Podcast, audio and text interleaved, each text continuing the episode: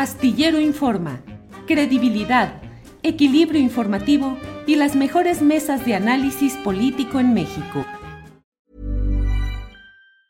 Life is full of awesome what ifs and some not so much, like unexpected medical costs. That's why United Healthcare provides Health Protector Guard fixed indemnity insurance plans to supplement your primary plan and help manage out of pocket costs. Learn more at uh1.com. It's that time of the year. Your vacation is coming up. You can already hear the beach waves, feel the warm breeze, relax, and think about work. You really, really want it all to work out while you're away. Monday.com gives you and the team that peace of mind. When all work is on one platform and everyone's in sync, things just flow wherever you are. Tap the banner to go to Monday.com.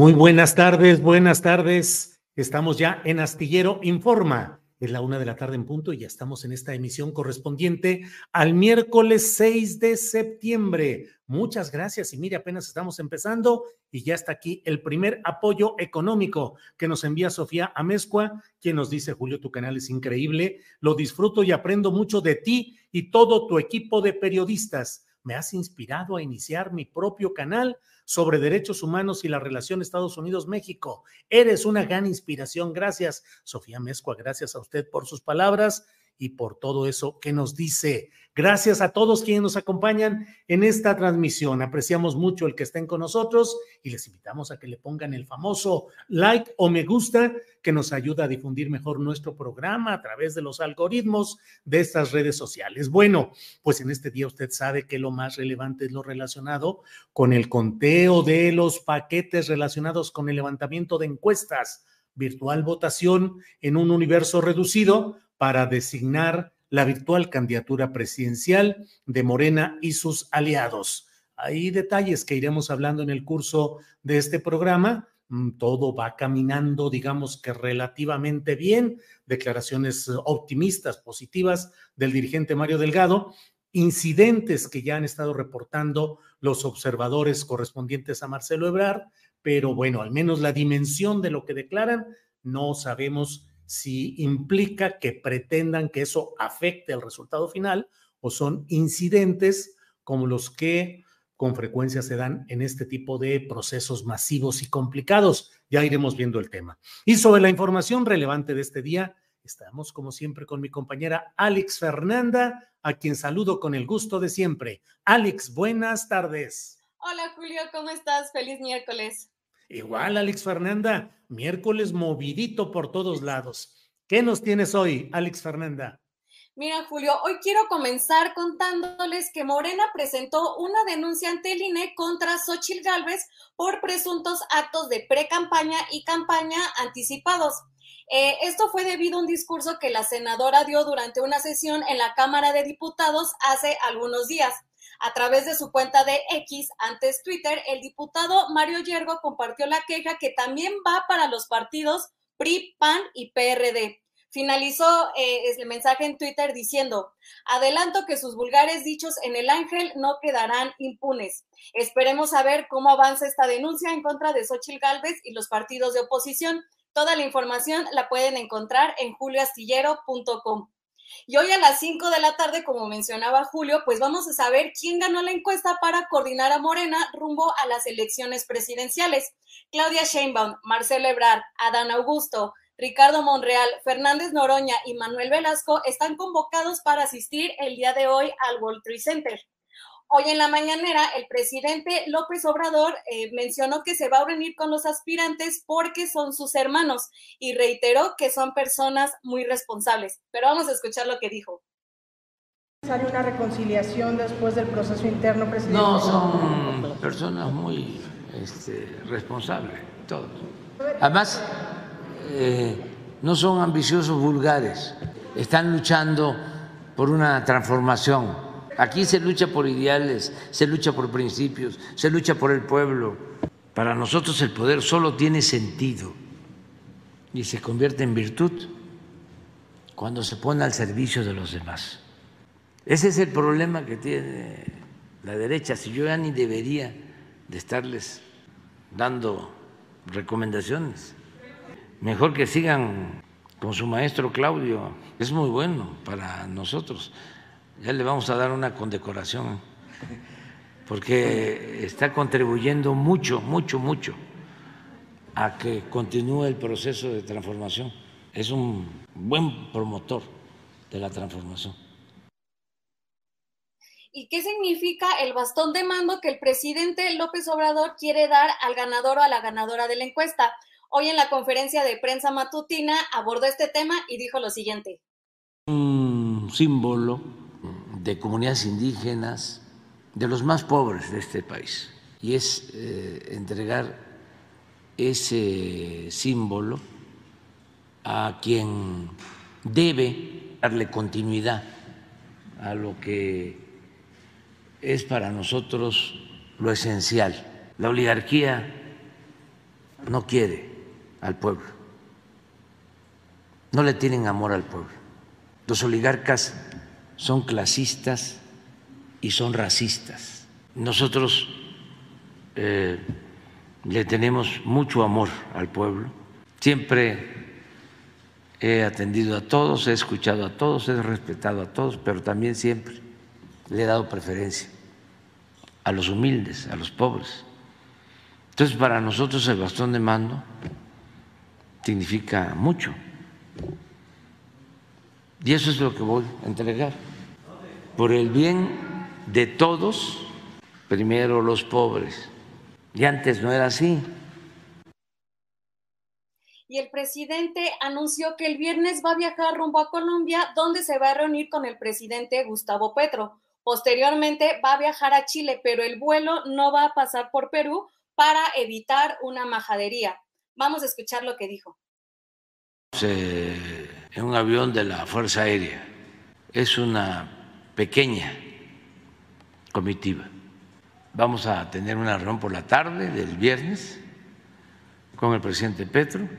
Al día siguiente participamos en un acto recibiendo conclusiones de un plan para enfrentar los problemas relacionados con el narcotráfico. Posteriormente salimos a Santiago de Chile.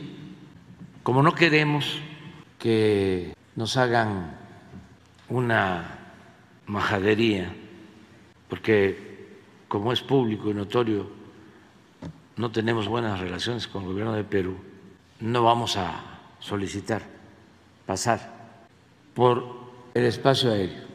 Vamos a, dar un rodeo para llegar a Santiago de Chile. Eso fue lo que pasó el día de hoy en la conferencia matutina. Y Julio, temprano estuve viendo, estaba en Twitter y vi un video de Vicente Fox que te quiero enseñar. Vamos. Dale.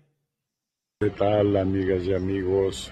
Por ahí me topé con un TikTok que me atribuye estarle echando flores a López Obrador. Puta, ese pendejo jamás yo le echaré flor alguna. Lo he atacado inmisericordiamente día por día de su administración. Qué idiotas son estos chairos, francamente. Pretender que una cosa como esas pase y funcione. Idiota. Y López otro tanto. ¿Cómo ves? Mira, él siempre ha sido un personaje embotado.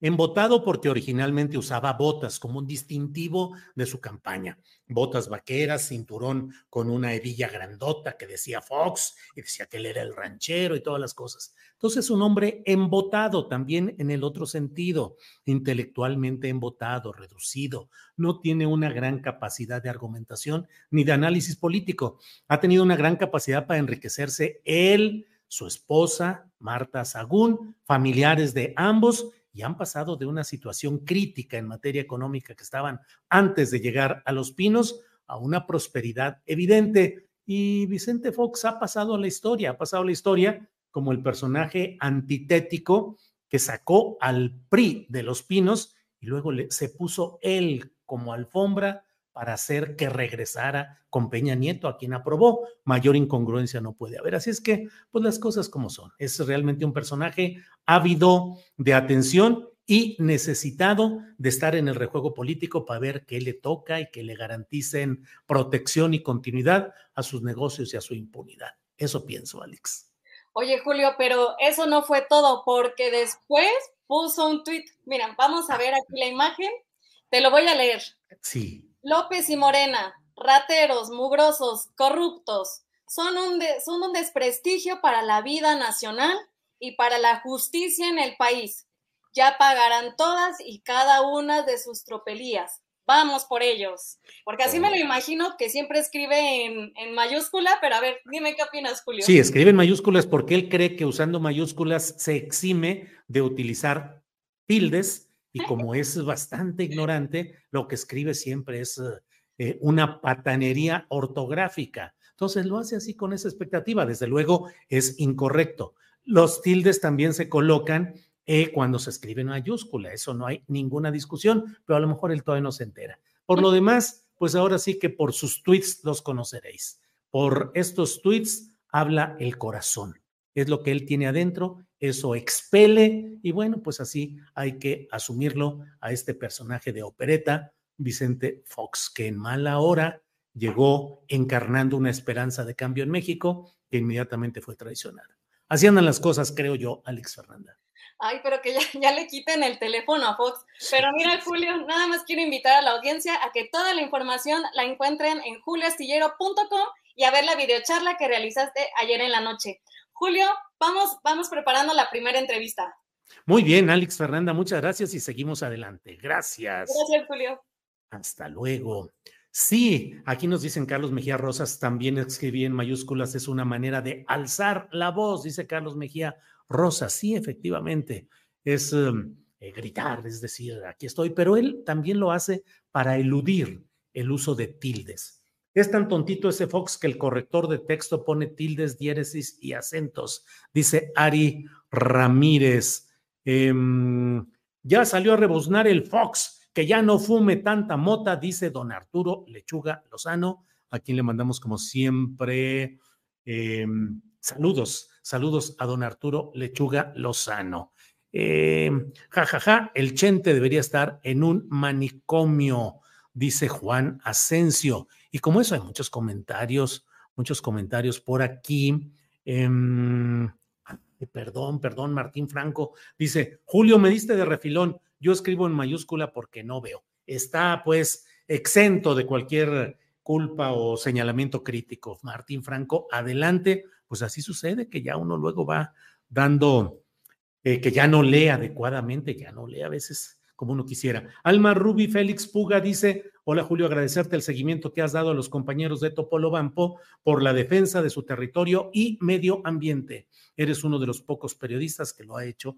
Alma Ruby o Rubí, muchas gracias, Alma, hasta. Seguimos ahí atentos a este asunto. ¿Por qué no hablas de la fiesta de la hijastra de JRLB? Pregunta Seven Guest. Ya lo he dicho, ya lo he dicho en otras ocasiones, que a mí me parece que es injusto el que se acuse a los padres de una adolescente, de una joven, por una fiesta sin demostrar eh, lo que se acusa de un eh, uso de recursos de origen eh, criticable, reprobable, delictivo en este terreno. Digo, si no se demuestra, yo creo que todo el mundo tiene derecho a hacerle a sus familiares, a sus hijos, a sus nietos, la fiesta que sus recursos de manera natural le, provean. Y aquí se ha dicho, ha dicho la señora Carolina Adams, que eh, fueron a Culiacán porque de allá es la familia del papá de la niña que ha cumplido años, 17 años, la señorita de 17 años. Mm, ya me van, me salen los rescoldos del patriarcado con esto de la señorita. La joven, la joven eh, que cumplió ahí eh, esta, esta 17 años. Entonces, ahora, también hay un asunto de congruencia política de parte del padrastro, que es un término, pues a veces muy, así es el, correcto, aunque suena muy feo. Bueno, a mí no me gusta cómo suena, pero el padrastro también tiene que asumir cuál es el, eh, el contraste que habrá entre las políticas que se pregonan y se siguen en Palacio Nacional y en este caso los hijos que reproducen eh, la lógica y la postura de su padre en una fiesta tan escandalosamente eh, derrochadora de dinero como esa. Pero yo creo que son dos planos. Cada padre puede hacer lo que con su dinero crea adecuado a favor de sus hijos o nietos o de sí mismo. La austeridad es un proceso que se busca en el ejercicio de la función pública, no necesariamente en el uso que cada quien le dé a sus recursos. Y el otro plano, el de la congruencia política e ideológica de quienes están comprometidos en lo general con un proceso de austeridad, de no despilfarro y no derroche. Bueno, vamos de inmediato con nuestra siguiente entrevista, porque mire usted lo que son las cosas. Ahora a Xochitl Galvez le están enderezando la propuesta de denuncias, denuncias judiciales en su contra, y para ello déjeme aquí. Para ello está con nosotros el abogado eh, y diputado federal, abogado y diputado federal, Hamlet Almaguer, diputado federal, consejero nacional de Morena y secretario de la Comisión Legislativa de la Reforma Electoral. Hamlet, buenas tardes. Hola Julio, ¿cómo estás? Un saludo para toda la audiencia de Astillero Informa. Gracias.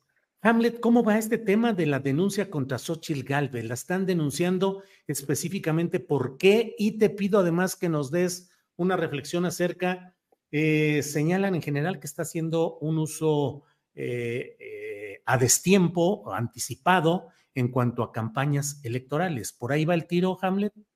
Sí, son actos anticipados de campaña, Julio. Te voy a mandar con producción el artículo, es el artículo séptimo de los lineamientos que emitió el Instituto Nacional Electoral para regular esta etapa de las pre-pre-campañas o de posicionamiento político, que es como el Tribunal Electoral denominó, y en el que distinguió el tribunal entre el derecho a la autoorganización de los partidos con la finalidad de preparar cuadros, de formar liderazgos políticos, pero no del ejercicio de un derecho electoral que incluya la presentación de una plataforma eh, eh, que busque colocar o posicionar a una persona de cara a las elecciones del próximo año, julio.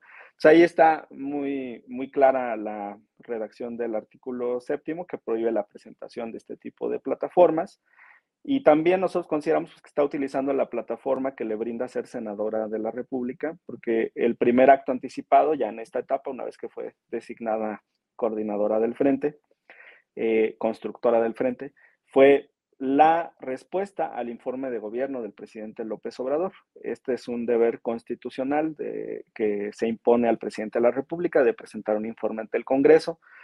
En esta ocasión, pues fue a través de la secretaria de Gobernación, la secretaria alcalde, y por escrito, y los grupos parlamentarios tienen derecho a responder ese informe y a decir qué les gusta y qué no les gusta de esas cuentas que está rindiendo a la nación el presidente de la República.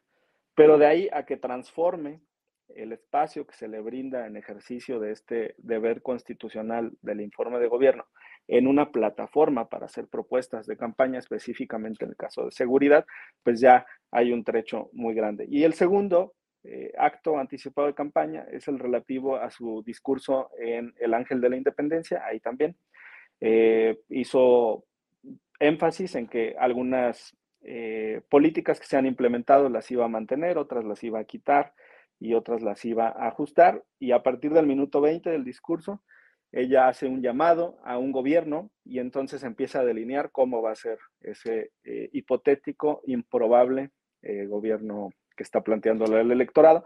Ahí hay segundo, un segundo acto anticipado de campaña. Y en otras entrevistas, bueno, pues ya se desbocó, ya hasta dijo dónde va a vivir, si es presidenta de la República y este tipo de cosas. Ahí hay más actos anticipados de campaña. El punto está en que no le vamos a dejar pasar una sola, Julia.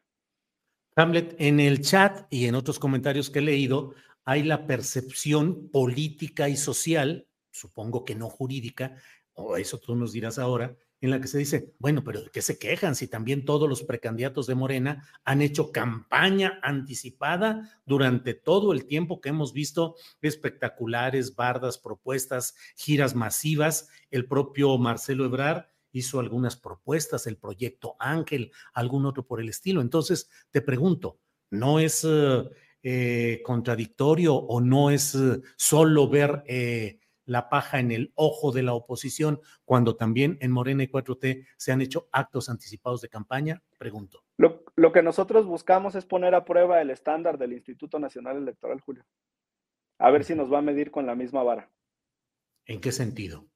En el sentido de, por ejemplo, a Marcelo Ebrard con esta propuesta del Plan Ángel le pusieron una multa de 10 mil pesos. Vamos a ver si a Xochitl Gálvez también la multan por la presentación de estas propuestas. A ver si el criterio del instituto es parejo o si depende de a quién vaya dirigida la queja. ¿Ustedes piden una penalidad específica o es la que decida el órgano electoral en dado caso? Esa es una facultad del Instituto Nacional Electoral, de la Comisión de Quejas. Las medidas cautelares pues son para sacar los contenidos de los canales audiovisuales del Congreso y de las plataformas como YouTube. Ya se han dictado medidas cautelares en contra de Morena en otras ocasiones, entre ellas pues eh, ruedas de prensa que han dado algunos legisladores y demás. Vamos a ver si en este caso aplican el mismo criterio, pero esas son cautelares. Ya en el fondo, eh, esa ya es una determinación del instituto. Lo cierto es que en materia electoral las faltas pues son acumulativas y las tarjetas también se van acumulando a semejanza del, fútbol, ¿no? de los campeonatos cuando van eh, sumando estas amonestaciones. Y cuando llegue tal cúmulo de amonestaciones que, que ya impliquen una violación a un principio constitucional de manera permanente, pues ya puede escalar incluso a la negativa del registro. Julio. Hamlet, y eh, lo máximo a lo que se podría aspirar en el contexto, lo has referido de lo sucedido con Marcelo Ebrard y su proyecto Ángel, sería una amonestación o una multa por decenas de miles de pesos, cuando mucho, a Xochitl Galvez si prosperara lo que ustedes están denunciando? Por cada evento, Julio. Por cada evento. ¿Y cuántos son? Por cada evento. En este, este momento van tres. La presentación del informe de gobierno, el pronunciamiento en el ángel de la independencia de su discurso, y lo voy a decir eh, más claramente, las respuestas que dio en una entrevista frente a López Dóriga en Radio Fórmula. Pero ese monitoreo va a seguir. Podrían ser 100, me refiero. vamos a, darle marcaje personal. poner a prueba, dices, al Instituto Nacional Electoral. ¿Cuál ha sido la experiencia que has tenido con esta nueva integración del Instituto Nacional Electoral? Tú que tienes representación ante ese órgano, ¿cómo se ha conducido? Bueno, pues primero mi, respeto a la presidenta Guadalupe Tadei, acaba de estar con nosotros en la plenaria. Eh, realizó de inicio un esfuerzo presupuestario, empezando por reducir su salario, por negarse a recibir los mismos privilegios de Lorenzo Córdoba y Ciro Murayama.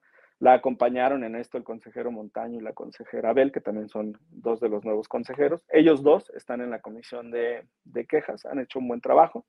La presidencia de la comisión de quejas la tiene la consejera Zavala.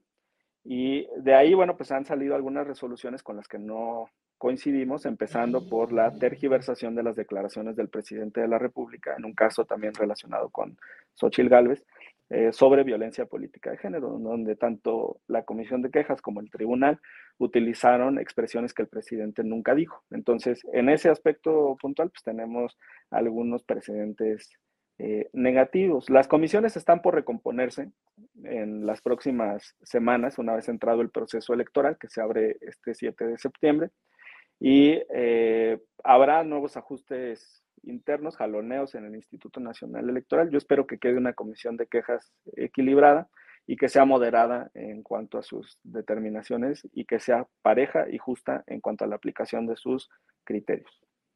Hamlet, la propuesta de reforma judicial en lo general, que bueno, lo que más se conoce y lo que más se habla es la elección directa de los integrantes de la cúpula de ese Poder Judicial Federal. Pero al mismo tiempo, hoy nos hemos enterado de que el coordinador de los diputados de Morena, Ignacio Mier, dice que se está impulsando una reforma para recortar 20 mil millones de pesos al Poder Judicial mediante la extinción de sus fideicomisos. ¿Cómo va esto, Hamlet? Sí, que pasen los recursos a la tesorería de la federación. Solamente eh, estarían permitidos los fideicomisos que estén expresamente considerados en ley y eso significa pues que muchos de estos fondos de los que goza en este momento la cúpula del Poder Judicial Federal tendrían que regresar a manos del pueblo de México a través de la Tesorería de la Federación. Nosotros vamos a acompañar la iniciativa de nuestro coordinador Ignacio Mier y a la par estamos en la discusión del presupuesto de egresos de la Federación. Eh, hasta este momento lo que se tiene son borradores y documentos previos de discusión interna del Poder Judicial. Se va a formalizar ya cuando el Ejecutivo remita el paquete completo este 8 de septiembre. ¿Cómo funciona? Ah, en el Poder Judicial hay tres órganos, el Tribunal Electoral, el Consejo de la Judicatura y la Suprema Corte. Ellos tres reúnen cada uno su proyecto de presupuesto y lo remiten en conjunto al Ejecutivo. El Ejecutivo no puede tocar nada de lo que le esté mandando el judicial. Tal como le llega, nos lo remite al Poder Legislativo y entonces ahí sí podemos entrar al análisis de estos tres segmentos del Poder Judicial. ¿Qué hemos encontrado? Hasta este momento solo hemos revisado este documento interno del Poder Judicial de la Federación, en donde están las partidas de lo que ellos esperan recibir en el año 2024. Están pidiendo 1.700.000 pesos para utensilios de cocina, tenedores, cucharas y cuchillos. Están pidiendo 52 millones de pesos para 2024 para alimentar a los 11 ministros de la Corte en su sede, más las 52 millones de pesos. 52 millones de pesos para alimentos de los ministros de la Corte. Es un, es un promedio de 144 mil pesos diarios de lunes a domingo para el comedor de los ministros de la Corte. 4 millones de pesos para jardinería. Y Julio, pues tú y yo conocemos la sede de la Suprema Corte de Justicia de la Nación. Yo no conozco un jardín al interior de la Suprema Corte, en Pino Suárez 2. Están solicitando 44 millones de pesos para lavandería. No sé cuántas veces al día necesitan lavar sus togas los ministros de la Corte. Eh, son más de mil millones de pesos en bonos y compensaciones extraordinarias, eh, cientos de millones de pesos en seguros de gastos médicos mayores y también en el seguro de separación individualizada. Entre estos dos seguros son 400 millones de pesos, 150 en uno y 250 en el otro. Eh, más de 300 millones de pesos en aguinaldos, 4 millones de pesos para prendas de seguridad, que seguramente son chalecos antibalas, 7 millones de pesos por bonos de riesgo. Y también están solicitando 146 millones de pesos por un servicio de vigilancia, pero al mismo tiempo solicitaron a la Guardia Nacional, a la Secretaría de Gobernación, a la Secretaría de Seguridad Ciudadana de la Ciudad de México que les presten este servicio. Entonces, van a tener seguridad pagada por el Estado eh, directamente a través de las corporaciones o además quieren tener su fondo para su propia eh, vigilancia.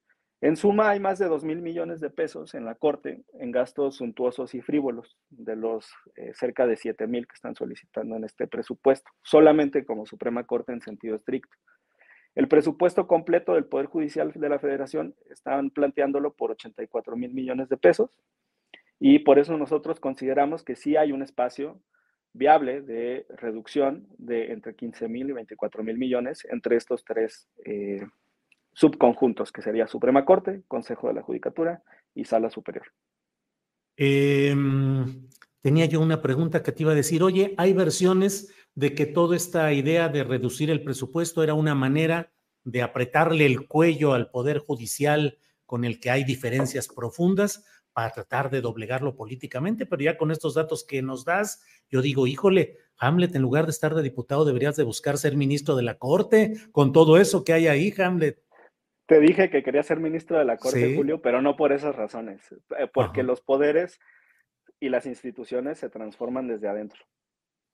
Eh, desde acá, desde el legislativo, se puede hacer un esfuerzo como el ajuste presupuestario, pero en realidad el, el, impulso en esa transformación interna solamente puede desarrollarse si hay personajes que estén pues de acuerdo con estos principios como el de austeridad eh, republicana. Y sí, pues no, no sé en qué afecte al, a la impartición de justicia que los ministros de la Corte no, no coman langosta. Claro. Oye, Hamlet, eh, ya lo explicaste, pero te pido, porque luego a los que somos legos o no iniciados en estas ciencias de lo jurídico, a veces tenemos que precisarlo así. La, el Poder Judicial, la Suprema Corte, podría de alguna manera intentar invalidar la decisión que tome el Poder Legislativo respecto a su presupuesto. Ya me lo dijiste, pero te pido que seas muy preciso para oídos duros como los míos. Sí, tenemos un precedente muy significativo que es el del Instituto Nacional Electoral, ¿te acuerdas? Cuando le redujimos el presupuesto de 25 mil a 20 mil millones, cerca del 20%. Y ahí el instituto fue ante la Suprema Corte y la Corte dijo que es una facultad exclusiva y soberana de la Cámara de Diputados emitir el presupuesto de egresos de la Federación, así está en la Constitución, pero que cuando se haga una reducción importante, sobre todo algún órgano o poder distinto del legislativo, tenemos que desarrollar una motivación reforzada, es decir, dar mayores argumentos de por qué estamos tomando esa eh, decisión. Si la Corte sigue ese precedente sobre el caso del INE, pues no tendría oportunidad de echar abajo lo que nosotros aprobemos aquí. Además, serían juez y parte, porque pues la Corte es la que resuelve estos casos en última instancia. O sea, podría ser que el Tribunal Electoral o el Consejo de la Judicatura presentaran una controversia en contra del legislativo, de la Cámara, y que entonces el Pleno de la Corte lo resolviera. Pero son juez y parte, además porque nuestro país, y esto forma parte de la reforma judicial, resulta que quien preside el Consejo de la Judicatura, es decir, el órgano que vigila a los jueces, es a la vez presidente de la Suprema Corte, o sea, es juez y parte es una autocalificación de cómo se están desempeñando. Entonces, ese divorcio que necesitamos entre el Consejo de la Judicatura y la Suprema Corte también va en la reforma. Pero son capaces de todo, incluso de algo tan vano como sería auto concederse un amparo o una medida de protección.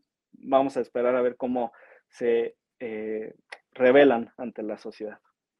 Bien, pues Hamlet, a reserva de lo que desees agregar, yo te agradezco el que hayas estado con nosotros, como siempre, ayudándonos a esclarecer este terreno de lo jurídico y lo político. Gracias, Hamlet.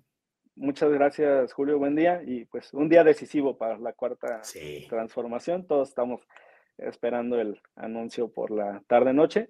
Hay Consejo Nacional este domingo, estamos convocados los consejeros a la una de la tarde. Y en el punto tres del orden del día está la presentación de la persona eh, que eh, encabece eh, los comités de defensa de la cuarta transformación y la firma de un compromiso de unidad el domingo a la una, es ese Consejo Nacional. Días definitorios, Hamlet. Así es. Buena tarde, Julio. Saludos a toda la audiencia. Gracias, que estés bien. Hasta pronto.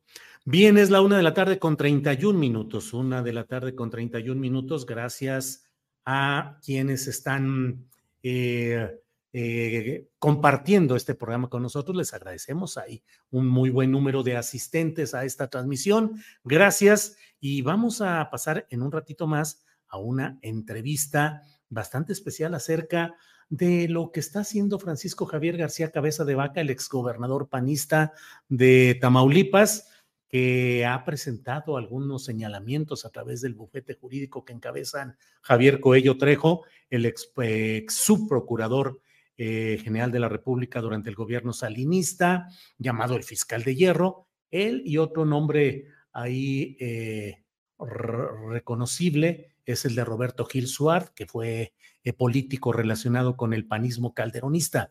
Bueno, pues vamos a tener esa entrevista, pero por lo pronto déjeme hablar sobre estos días definitorios que se están viviendo. Ha habido un proceso largo, complicado, lleno de detalles que hemos ido señalando de manera clara en función periodística, el señalar cómo el proceso largo de lo que en su momento el propio presidente de la República destapó y calificó desde la mañanera como corcholatas, cómo ese proceso ha ido evolucionando hasta llegar a esta parte final en la que eh, los seis aspirantes principales eh, pidieron licencia o renunciaron a sus cargos legislativos o gubernamentales con el propósito de dedicarse de tiempo completo a la promoción de estas aspiraciones. En este tramo final ha sido sumamente cargado de cosas que en su momento hemos señalado críticamente desde aquí. El derroche de dinero en espectaculares innegables ante los cuales los beneficiarios siempre alegaban pues que ellos no sabían, que no sabían qué estaba sucediendo. La gente volcada de un ímpetu eh, extraordinario de participación, sacaba su dinero y decía, pues ahora vamos a pagar este espectacular, vamos a hacer esta, esta publicidad para determinado participante. Creo que ha sido un proceso muy largo, muy complicado, lleno de altibajos y en cuyo tramo final la pelea política se ha centrado particularmente en Claudia Sheinbaum, quien ha sido la puntera, la reina de las encuestas hasta ahora, en las encuestas en general, eh, siempre adelante y con una notable distancia que fue siendo acortada por Marcelo Ebrard. Claudia Sheinbaum, una mujer de izquierda que no ha militado en un partido que no sea el de la izquierda electoral, una mujer con científica, con fama de ser una buena administradora y una buena organizadora, sin el carisma y sin la fuerza expresiva necesaria para estas lides eh, em, políticas y electorales, pero con uh, el contexto general de un movimiento social que más allá de carisma o no carisma, eh, un segmento de ese movimiento cree encontrar en Claudia la fórmula de continuidad de un proceso que no tenga pues las distorsiones o los uh, devaneos que podrían darse con otros precandidatos. Bueno, pues ella fue siendo confrontada particularmente por Marcelo Ebrard, un político forjado en el salinismo con Manuel Camacho Solís como su mentor, su jefe, su compañero de andanzas políticas, eso es innegable, pero que luego tanto Camacho como el propio Marcelo Ebrard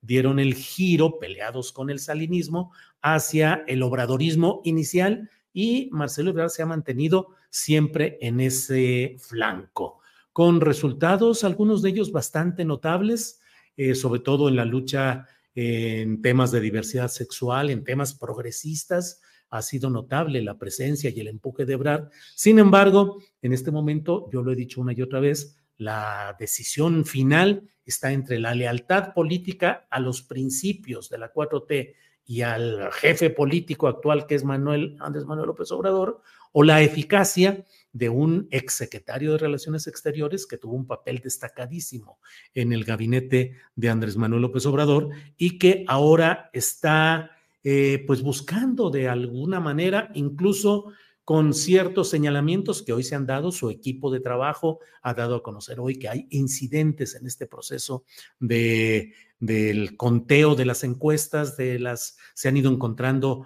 algunas disonancias entre los folios y las secciones electorales correspondientes. Entonces, bueno, pues está todo este proceso. Hoy son las horas definitorias.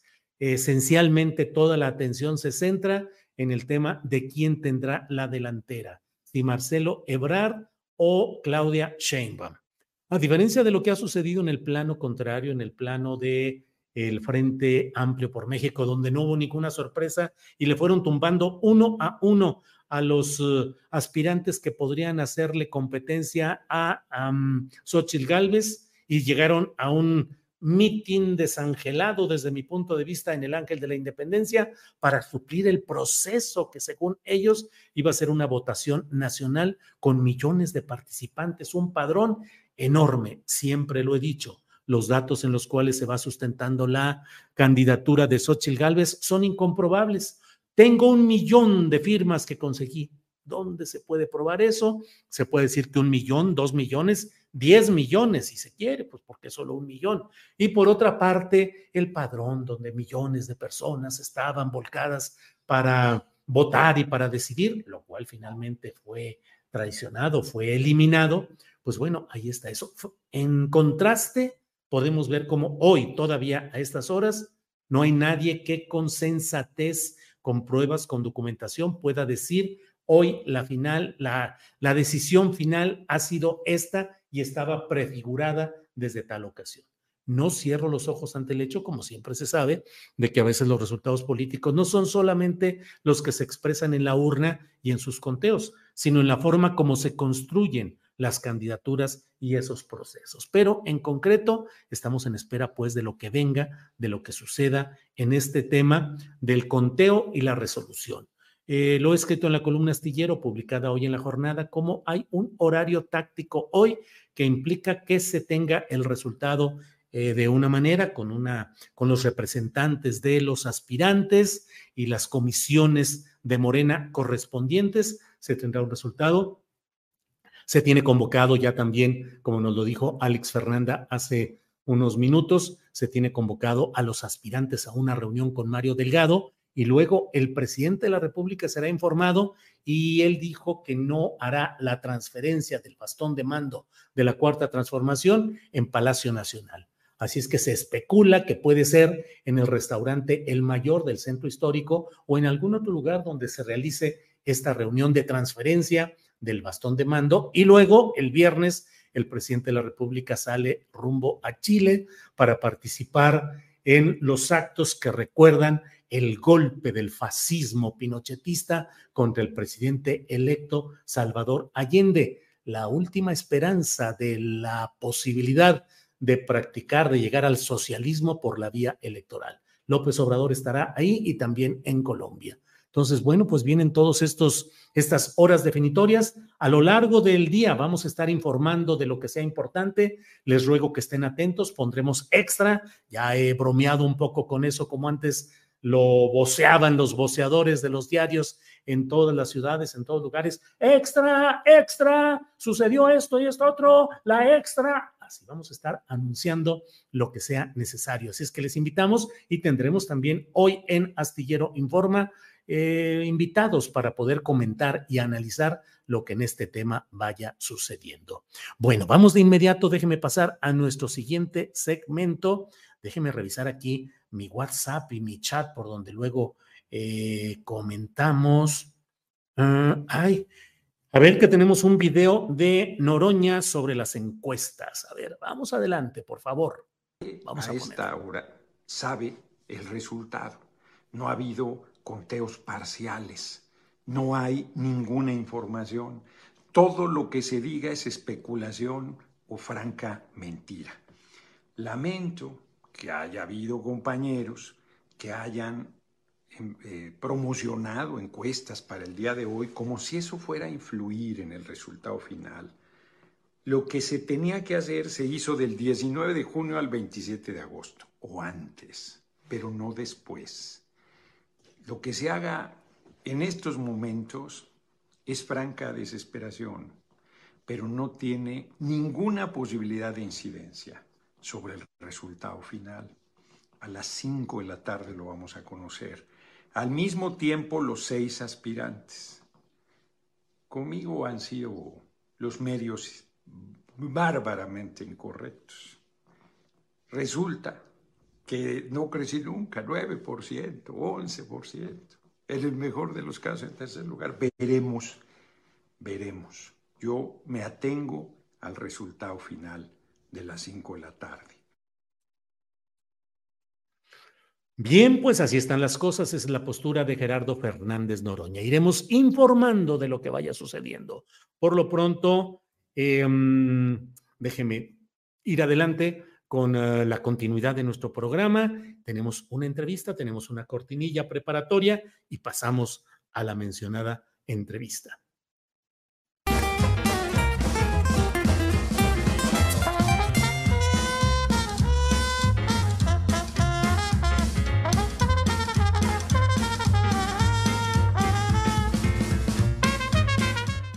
Bien, en este miércoles tenemos la oportunidad de platicar con el doctor Santiago Nieto, quien fue titular de la Unidad de Inteligencia Financiera de la Secretaría de Hacienda y Crédito Público, particularmente en lo relacionado con la denuncia, los señalamientos que ha hecho el equipo jurídico del exgobernador de Tamaulipas, Francisco García Cabeza de Vaca, y una serie de señalamientos que son justamente lo que dan el contexto para esta entrevista en la cual tengo el gusto de saludar a Santiago Nieto. Santiago, buenas tardes. Muy buenas tardes, Julio. Un saludo a ti y a tu auditorio. Bien. Santiago Nieto es actualmente procurador de justicia en el estado eh, de Hidalgo, titular de la Fiscalía de la Procuración de Justicia en esa entidad, y bueno, el papel que usted conoce a nivel nacional como titular que fue de la UIF. Eh, Santiago, eh, pues hay una serie de señalamientos que ha hecho el equipo jurídico, el equipo de representación legal del exgobernador de Tamaulipas, García Cabeza de Vaca.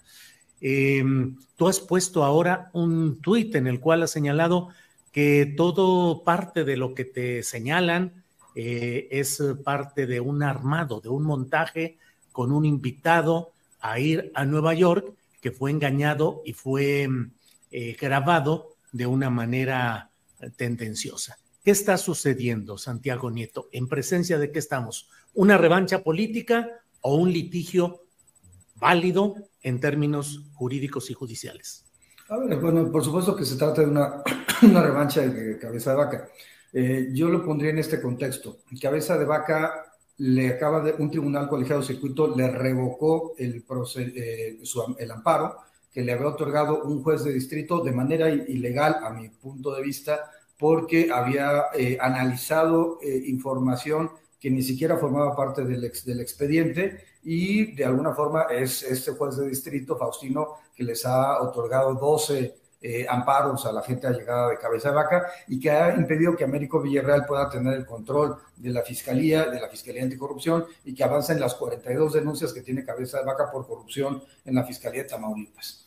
Eh, eh, le otorgan el amparo, se lo revocan y eso significa algo muy sencillo. La orden de aprehensión está vigente, la segunda orden de aprehensión contra cabeza de vaca está vigente, no la que se eh, resolvió la Suprema Corte ya en definitiva, sino otra orden de aprehensión. Y eso significa que Cabeza de Vaca hoy es un prófugo de la justicia. Hoy no puede estar en el Estado mexicano, a menos que evidentemente eh, eh, sea detenido y sea procesado ante los tribunales. Y de hecho, el Estado mexicano tiene la posibilidad, la Fiscalía General de la República, de solicitar una ficha roja y buscar con Interpol su, su detención. A partir de esto, lo que hace su equipo jurídico es, es generar este montaje para desviar la atención respecto a que el señor García Cabeza de Vaca en este momento es prófugo de la justicia eh, mexicana. Y dos, que no ha podido todavía a la fecha ni, ni, ni podrá hacerlo, eh, eh, poder comprobar el origen de los 28 inmuebles que tiene su familia, tanto en, en Reynosa como en Ciudad Victoria, como en Misión, Texas, en, en McAllen, en, en Dallas, eh, y tampoco cómo cubre su tren de vida para vivir entre Vancouver, Dallas, Houston, McAllen recientemente. Por eso manda a su kit de, abogados a, a, plantear algo absolutamente burdo, que me parece terrible que así haya sido, absolutamente burdo, y que tiene que ver con algo muy, muy claro. Eh, no es la primera persona, no puedo dar el nombre de otras dos personas, empresarios que fueron invitados a Inglaterra, eh, presuntamente por una empresa, una empresa eh, petrolera, y estos, empresarios lo primero que les preguntaron era cuál era la relación con, qué relación tenían con Carla Humphrey, después qué relación tenían con, conmigo, y también una pregunta de cómo se llevan Santiago Nieto y Carla Humphrey eh, no hay a nadie que le interese en el mundo cómo me llevo yo con, mi esposa, claro, salvo uno de los abogados de cabeza de, cabeza de vaca. Pero eh, eh, el, tema es que invitan a este joven, este joven es una gente que alguna conocido mío me lo había recomendado. la verdad es que no se le contrató por honorarios, era jefe de departamento. la parte final de, la, de mi administración se le sube a a subdirectora a propuesta de una directora y, eh, y queda, se queda algunos meses todavía con, con, Pablo Gómez hasta junio del año 2022. Y este joven es el que con una promesa de un, de un de trabajo lo llevan a Estados Unidos, tiene dos entrevistas, lo llevan a Estados Unidos eh, a una cena, lo graban en esa cena sin su consentimiento, lo cual es algo también ilegal. Él tendrá eh, su derecho de presentar la denuncia correspondiente por estos hechos, y eh, es donde inventa todas estas, estas cosas. Él nunca tuvo conocimiento de cómo se planificaban los casos y por supuesto no tuvo conocimiento, porque es algo que además no existió, de que hubiera el presidente López Obrador estuviera pensando en perjudicarlo eh, a, cabeza de vaca por su deseo de ser presidente. Además hay que decirlo, cronológicamente no corresponden los tiempos. Primero eh, fue todo el proceso de desafuero contra cabeza de vaca y después cuando él empezó a plantear que quería ser presidente de la República y después que lo plantearon como coordinador de seguridad en esta propuesta que tiene la oposición, lo cual es ridículo. Me, acuerdo el clásico, me hace recordar aquel clásico de que contra el crimen organizado, más organización criminal. Eso es cabeza de vaca. Santiago, con todas estas eh, señalamientos, evidencias, datos que nos estás proporcionando, ¿por qué no se ha podido avanzar más en este terreno de hacer justicia en el caso de García Cabeza de Vaca. Ya sé que ha habido toda una historia de desafuero, de protección del Congreso Estatal, orden de aprehensión, amparo, reactivación de la orden.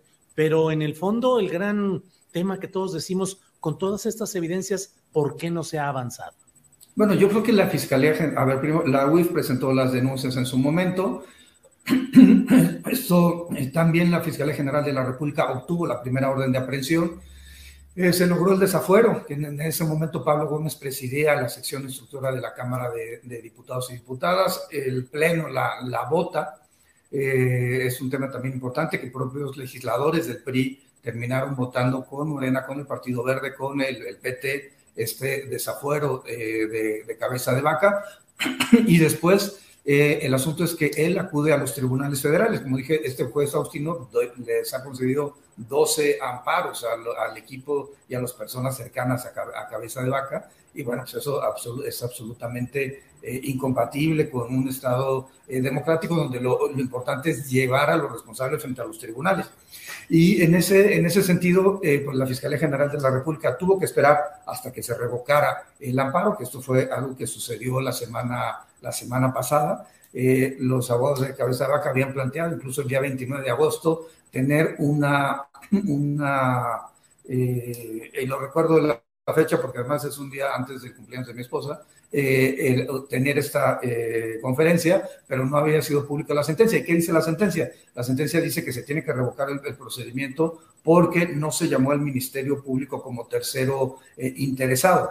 Y bueno, por supuesto que hay un paso eh, importante para que el Ministerio Público, en, particular la Fiscalía Especializada en materia de delincuencia organizada, porque por e, de eso se está juzgando a cabeza de vaca, de delincuencia organizada, eh, generara el, eh, los argumentos correspondientes ante, ante el juez. Eh, el gobierno del estado de Tamaulipas ha planteado el, movimiento de, del de este juzgador federal. Él está incluso ahorita concursando para ser magistrado de un tribunal colegiado de circuito. Pero el asunto es que es un juez muy curioso porque es un juez que vive en McAllen, o sea, no vive ni siquiera en México, que ejerce sus funciones evidentemente en Reynosa, pero no vive en, no vive en México y que pues, es una gente allegada a los cabezas de vaca y que les ha generado esta mecánica de protección.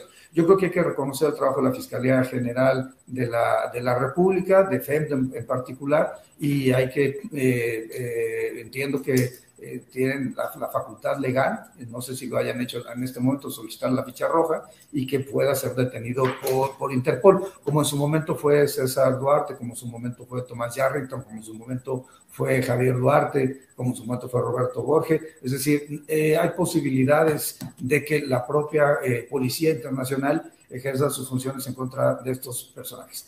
Me han dicho que me presentaron una demanda en Estados Unidos. La verdad es que he cotejado con las autoridades norteamericanas de que no hay nada eh, cierto al respecto y se quejan de un oficio, pero es un oficio que es eh, una mecánica de colaboración que se tuvo con el FBI o con la DEA y que tenía que ver con el intercambio de información y el seguimiento de investigaciones.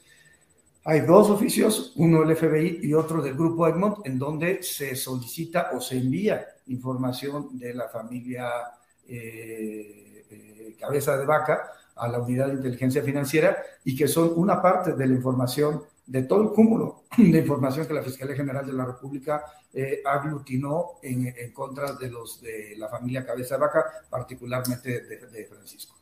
Ahora, él, él evidentemente, eh, en algún momento este grupo político quiso eh, competir por la presidencia, buscaron tener gobernaturas y, bueno, traicionaron a sus aliados en Querétaro, en Quintana Roo, por ejemplo, perdieron frente a grupos políticos de, de en este caso de Morena, perdieron eh, Baja California Sur, perdieron Baja California, eh, también perdieron frente a otros grupos políticos del PAN, tanto Aguascalientes como Chihuahua, aunque este grupo político ya está eh, eh, respaldado en Chihuahua y obteniendo contratos como acostumbran hacerlo. Pero la, la, parte central es que después de ello, ya con el gobierno del presidente López Obrador, quisieron hacer una alianza federalista, quisieron fracturar al país eh, es uno de los grandes fracasos políticos de, esta, de este sexenio y el presidente López Obrador pudo ir ganando terreno por terreno, estado por estado, eh, porque finalmente hay un hartazgo de la sociedad mexicana en los temas vinculados por, corrupción, en donde pues, este grupo político se dedicó a ello. La última apuesta de cabeza de vaca era Tamaulipas, nunca pensaron perder Tamaulipas y Américo Villarreal se los, se los arrebató. Y de ahí viene este enfrentamiento, porque lo que, lo que es, es un hecho Yo soy, estoy muy orgulloso de ser un procurador de, procurador de Hidalgo. Le agradezco mucho a Julio Menchaca eh, la oportunidad y lo que hemos estado haciendo, por ejemplo, en temas de estafa siniestra, el combate al huachicol, en temas relacionados con atender la violencia eh, en contra de las mujeres. Pero bueno, si yo fuera el fiscal de Tamaulipas, que no les quepa la menor duda, cabeza vaca estaría en la cárcel.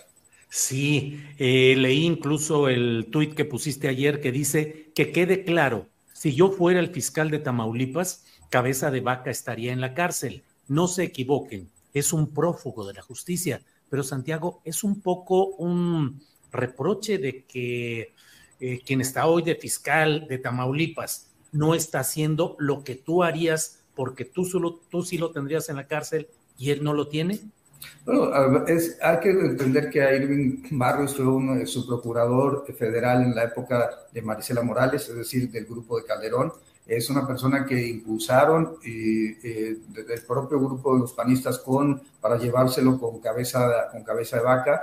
Eh, y lo mismo que, el, eh, Raúl Ramírez, el fiscal anticorrupción. Ellos son realmente el obstáculo que tiene Américo Villarreal para poder generar eh, espacios de justicia hacia la sociedad de tamaulipeca y, eh, ha sido este juez federal el que les ha concedido los amparos para no ser removidos de, del cargo a pesar de que el Congreso del Estado ha estado impulsando las modificaciones eh, constitucionales, legales y por otro lado el nombramiento de personas que simple y sencillamente no tengan una relación con cabeza de vaca y no les sirvan como mecanismos de, protección. Particularmente Raúl Ramírez, es eh, con mucho mayor incidencia eh, la actividad ilícita, la persecución contra el presidente municipal de Reynosa, contra la presidenta municipal de, de, Nuevo Laredo, contra el presidente municipal de Ciudad Victoria, contra los hijos de Américo Villarreal. Eh, eso fue producto encabezado por, por el, el fiscal anticorrupción y eh, lo que ha hecho es defender desde su trinchera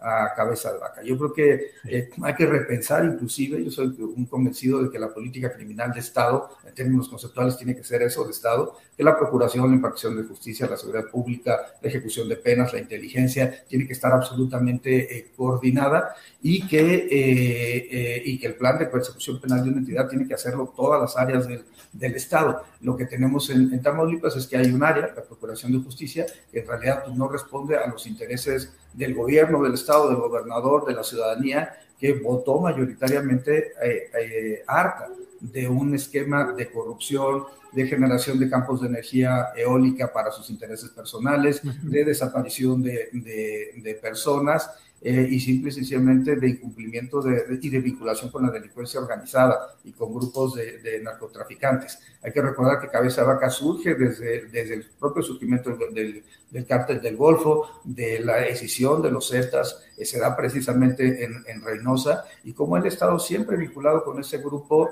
y con otros grupos eh, como la columna, la columna armada. que finalmente es, terminó apoyándolo tanto en 2015 como en 2016 para la, la gobernatura. Claro. Santiago, eh, te agradezco mucho la oportunidad de platicar ampliamente sobre estos temas. Cierro solo preguntándote, la periodista tamaulipeca Marta Olivia Ortiz ha sufrido el amago de García Cabeza de Vaca y sus abogados de someterla a juicio, de impugnarla por haber publicado la información del hallazgo de fosas clandestinas y cocinas clandestinas en un predio llamado La Retama, eh, en Reynosa. Eh, la periodista Marta Olivia ha publicado una entrevista que tuvo contigo en su momento y otros datos en los que la UIF señala que sí había o hubo esa propiedad de García Cabeza de Vaca de ese predio de la retama. ¿Qué hay sobre eso, Santiago? Sí, efectivamente, no todos los predios aparecen a nombre de cabeza de vaca, pero sí son adquiridos y sobre todo él es el beneficiario final. Esta, este tema no es un tema menor, es una de las recomendaciones de Gafi 24 y 25 que obligan a, investigar los beneficiarios finales de, las, eh, eh, de los actos de corrupción o en general de lavado de, dinero. Él es el beneficiario final de, este, de estos ranchos, que, donde eh, los utilizaban para distintos, distintos fines. Eh, efectivamente la periodista ha hecho una labor de investigación importante y ha sido eh, perseguida, eh, lo cual nuevamente es un reflejo de una práctica antidemocrática. cuando hemos, yo me parece increíble que suceda eso en pleno siglo XXI, que se, esté persiguiendo una periodista, por uno, por decir la verdad, y dos, con toda la hazaña por parte, insisto, de la Procuraduría, de la Fiscalía Estatal, que se encuentra eh, plegada a los eh, designios de, de, de cabeza Vamos a seguir, nosotros vamos a demandar. Eh, a mi esposa la acusaron de, gastar un millón de dólares, lo cual es absolutamente falso. La acusaron de tener departamentos en Acapulco y Cancún, lo cual es absolutamente falso. le están eh, me acusaron de tener casas en Querétaro, tengo una casa Fobiste que estoy pagando por crédito, tengo un departamento sí en Santa Fe que estoy pagando, me acusaron de tener departamentos en Santa Fe, lo cual también es falso. Y no, ya estamos cansados, estamos eh, hartos de este, de este grupo político eh, y, y, ya. Este, vamos, a, vamos a proceder jurídicamente y estaremos apoyando a todas las instancias ministeriales, policiales, eh, que, eh, y administrativas que estén eh, pensando y en hacer justicia para Tamaulipas. Santiago, pues a reserva de lo que desees agregar, yo te agradezco esta oportunidad de platicar contigo. No, muchísimas gracias este, y, un, y un abrazo al auditorio. Gracias, hasta pronto, Santiago. Hasta pronto, nos estaremos viendo.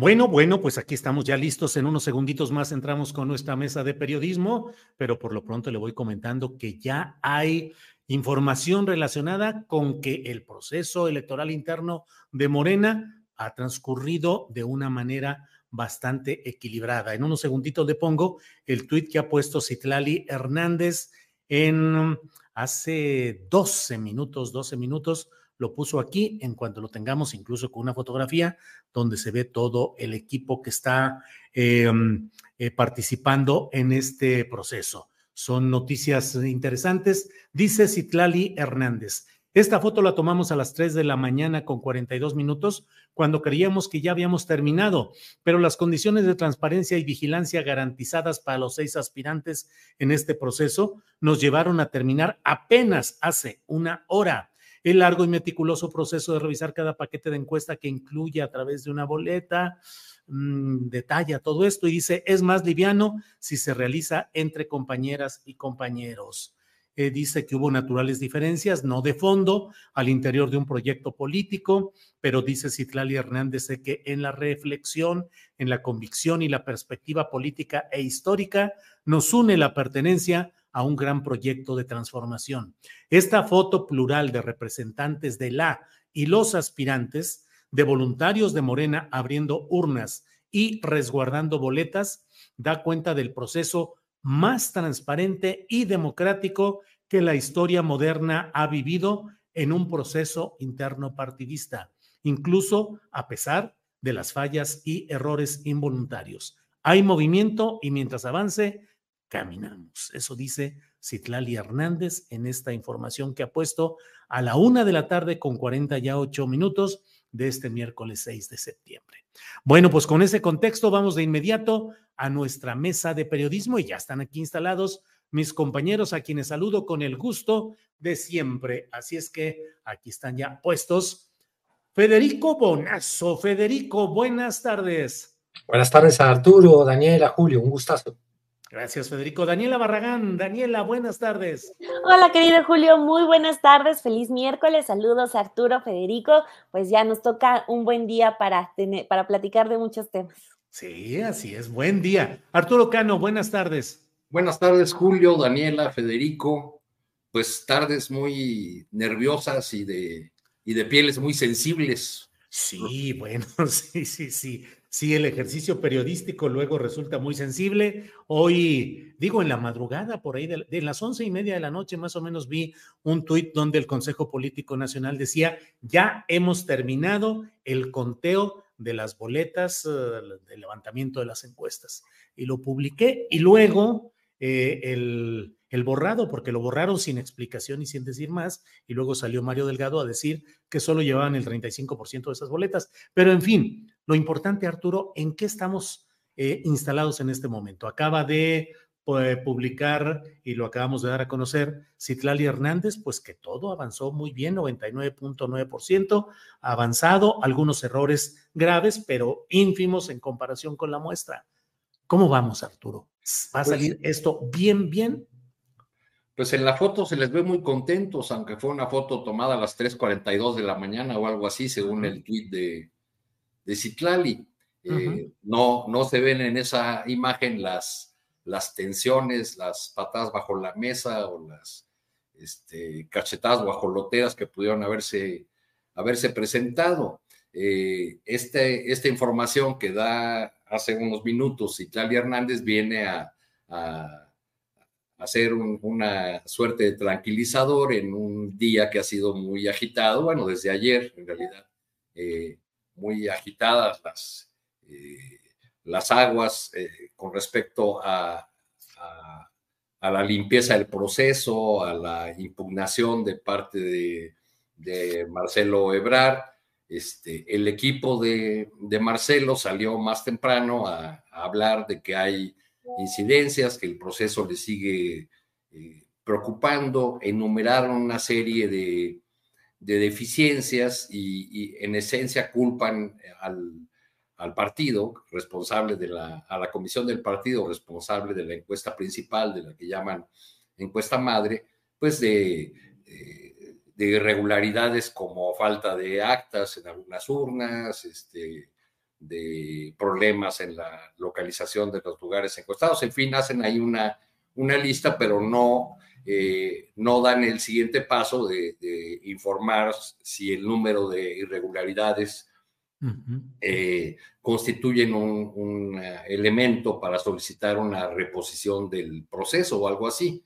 Eh, los voceros de los otros aspirantes o de aspirantes como Ricardo Monreal y, y, en voz propia Fernández Noroña han, han, dicho que el conteo está llevando con, con, calma, con tranquilidad, que hay algunos señalamientos, pero que no, eh, constituyen un, problema de fondo. Entonces, eh, pues parece ser que estas, eh, al menos hasta el momento, en estas impugnaciones o en estas preocupaciones sobre, sobre el proceso, porque tampoco se atreven a, cantar o, tampoco han, planteado que el proceso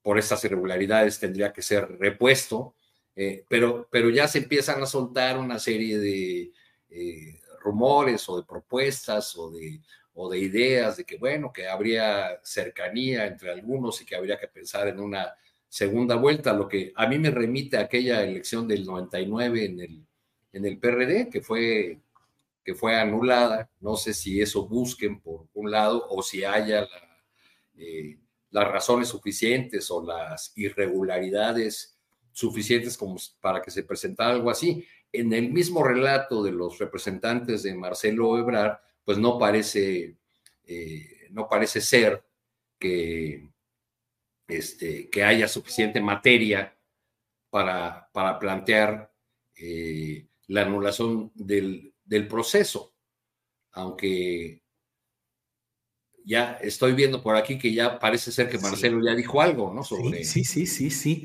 dijo el proceso interno presenta. Está muy movido. Sí, sí, sí, dice el proceso. Sí, el proceso interno presenta incidencias mayores a las previstas, por lo que debe reponerse. Ya no tiene remedio. No se ha contado un solo voto. No se ha contado una sola boleta. Lo estoy leyendo de la cuenta de Joaquín López Dóriga. O sea, está, y aquí está el video que no, no alcanzo a ponerlo ahorita. Daniela Barragán, ¿cómo vas viendo todo este proceso? ¿Qué podemos deducir de lo que hasta este momento tenemos de un proceso, pues en el que la información va fluyendo minuto a minuto, Daniela? No, pues se siente como final de fútbol, eh, como esa de eh, a penaltis parece, ¿no? Este, ahorita hasta nosotros de ya escribió Marcelo y pues, híjole, apunta que en las últimas horas los ojos han estado puestos en él, ¿no? En, en lo que va a hacer, en lo que va a reaccionar. Eh, digamos que ya en estas últimas horas, este, pues Adán Augusto López Hernández, Noroña, Monreal, Emanuel Velasco ya pasaron a ser formalmente, oficialmente personajes eh, secundarios. Entonces, ahorita ya nada más estamos viendo qué es lo que va a pasar con Marcelo, o sea, eh, se cumple este ciclo de quejas que fue para, eh, para Marcelo, este proceso interno de Morena inicia con quejas del piso parejo y lo que acabas de mencionar, Julio, eh, que se está reportando de su conferencia de prensa, reponer el proceso sería muy delicado porque creo que Morena eh, para pasar a un buen puerto en esta siguiente etapa. Hoy el presidente incluso descartaba necesario una operación cicatriz, o sea, él hablaba de que no iba a ser necesario ni de hablar de reconciliación porque no hay tal ruptura. Pero este, ya que Marcelo está hablando de, de reponer el proceso, de que haya anomalías, pues se supone que Morena tendría que ser el antónimo de todos esos señalamientos, ¿no? Eh, viniendo de la lucha de que viene ese partido y sobre todo el máximo representante que es el presidente López Obrador. Entonces, cada uno de los señalamientos de Marcelo tiene que quedar muy bien atendido, mm, eh, no basta con una curita, eh, tiene que estar, eh, que quedar esto muy limpio, porque en caso de que algo se quede ahí, algún remanente, va a venir a afectar mucho a quien quede. En este caso, pues como las encuestas apuntan, si, si se concreta que sea Claudia Sheinbaum, pues eh, no va a ser muy sencillo para ella enfrentarse a la oposición cuando va a tener que estar enfrentándose a lo que quedó en su partido, a lo que queda en su posible triunfo. Entonces es muy delicado que, a estas alturas ya del partido, cuando estamos a nada de que ya den el resultado formal, el presidente justo incluso por la premura de su gira, eh, va a apresurar también lo de la esta famosa ya entrega del bastón de mando no creo que con eso vaya a dar como mucho margen a las quejas que pueda haber. Entonces, Morena, Mario Delgado tiene que ser extremadamente cuidadoso. Lo que señalabas del tuit, que ya eh, Citlali Hernández confirma que sí borraron un tuit, que sí pensaron que ya habían terminado el conteo de, de las boletas, es ser extremadamente cuidadosos porque ya todo lo que pase en estas últimas horas va a repercutir el día de mañana. O sea, cuando ya tengan a un, a un candidato, todo lo que pase ahorita va a estar pesando mañana. Entonces, pues por el bien del movimiento que representan de la cuarta transformación, cada palabra ahorita tiene que ser muy, muy atendida y muy cuidada. Bien, Daniela. Eh, Federico Bonazo, Federico, mm, tenemos que caminar con pies de plomo en momentos como estos, porque claro, la tendencia inmediata es decir, si Marcelo denuncia todo esto es porque el conteo oficial es favorable a Claudia Sheinbaum y por tanto Claudia sería ya la que habría de ser anunciada más tarde como la abanderada de Morena y los aliados, pero vamos a ser cuidadosos para no, para no eh, abordar demasiados temas complicados en este momento. Pero Federico, ¿cómo vas viendo este proceso y este desenlace y este estos incidentes en esta etapa definitoria, Federico. Sí, yo coincido mucho con lo que han dicho Daniela y Arturo, poco, poco agregar en el ámbito de la especulación, más bien em, eh, me imagino que en, estas horas históricas, porque van a definir la historia de México, estamos, eh, como decía Daniela, en un momento de final, no de Copa del Mundo, sino de final política muy importante que va a tener una repercusión histórica innegable. Eh, estamos hablando quizás más de asuntos psicológicos que políticos, en el sentido de que yo intento ponerme en el cerebro de Marcelo Ebrard y lograr interpretar lo que en este momento eh, se junta en, la ponderación de coste-beneficio para el político Marcelo Ebrard, pero también para el ser humano, un ser humano que ha esperado con legítima ambición llegar a este momento en que pueda ser declarado candidato a la presidencia y ve cómo eso se le ha ido alejando y que eh, evidentemente ha manifestado una ruptura que creo que nadie puede negar que hay una ruptura evidente entre Marcelo Ebrard y la nomenclatura morenista desde hace ya rato. Hay que ver qué tanto se, se manifiesta públicamente. Él debe estar pensando en este momento, bueno, cuáles son mis opciones. La ruptura eh, es una de ellas y impugnar, eh, lo cual nos sorprende y, hace que reacomodemos las ideas previas a las que veníamos a, entrar a esta entrevista, a esta mesa. Impugnar el proceso como ha hecho ahora em, es muy grave porque em, eh, abriría la puerta a la ruptura. ¿Qué va a hacer Morena?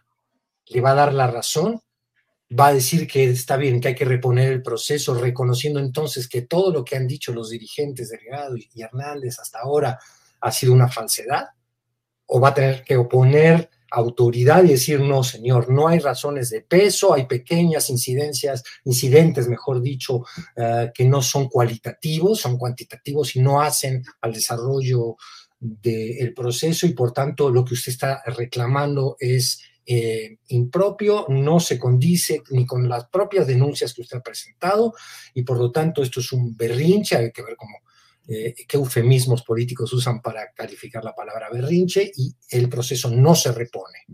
Vamos a la ruptura. Yo creo que es el primer paso de una ruptura que muchísimos anticipábamos hace tanto tiempo. Después hay que em, esperar. Yo, prefiero esperar que, que perderme en la especulación. Estamos a muy pocas horas de saber al menos la respuesta de la dirigencia de Morena ante un hecho muy, muy grave eh, que a todos nos molesta, sobre todo a todos los que apoyamos con crítica o no eh, el proceso de la cuarta transformación. Sentimos que es el escenario menos deseable este que evidentemente se está presentando ante nuestros ojos. Bien, Federico, gracias. Arturo Cano dice Marcelo Ebrard que esto debe reponerse, es decir, ya no tiene remedio, ya no tiene remedio. Arturo Cano, que irá a prevalecer? La institucionalidad, de los órganos de Morena que digan esta encuesta es válida y San se acabó, lo cual implicaría, dice el propio Ebrard, que aunque le favorecieran los números, esa encuesta ya no se puede reconocer, digamos, como válida. ¿Cómo ves todos estos ingredientes en estas horas delicadas, Arturo Cano? Eh, sé que tenían que mandar un, eh, que Marcelo tenía que mandar un mensaje con cierta celeridad y fijar una posición pero hasta ahora en lo que él ha dicho y, en lo que argumentaron sus, sus representantes hace unas horas, no, no veo argumentos de peso o, denuncias de tal gravedad que eh, conduzcan a esa propuesta de eh, desacreditar todo el proceso. Ahora, eh, una lectura de esta, de esta ruptura, además de lo que ya señala Federico sobre los riesgos que implica para, para Morena una escisión, una división. Otra lectura es que pone en duda o pondría en duda pues todos los procesos mediante los cuales han seleccionado sus candidatos, particularmente a los del 2021.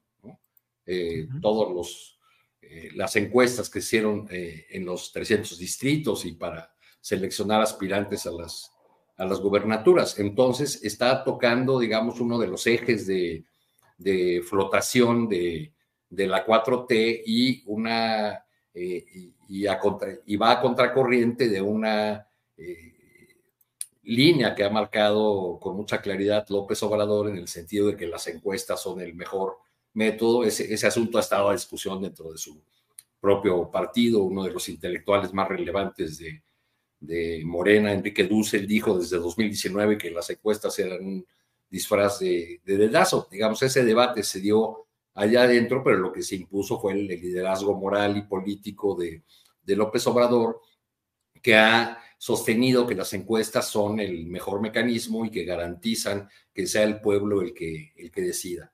Ahora, esta, esta ruptura viene a ser, eh, eh, o este anuncio de Marcelo viene a ser un anuncio de de ruptura eh, que podría poner en, aprietos la legitimidad de quien resulte ganadora.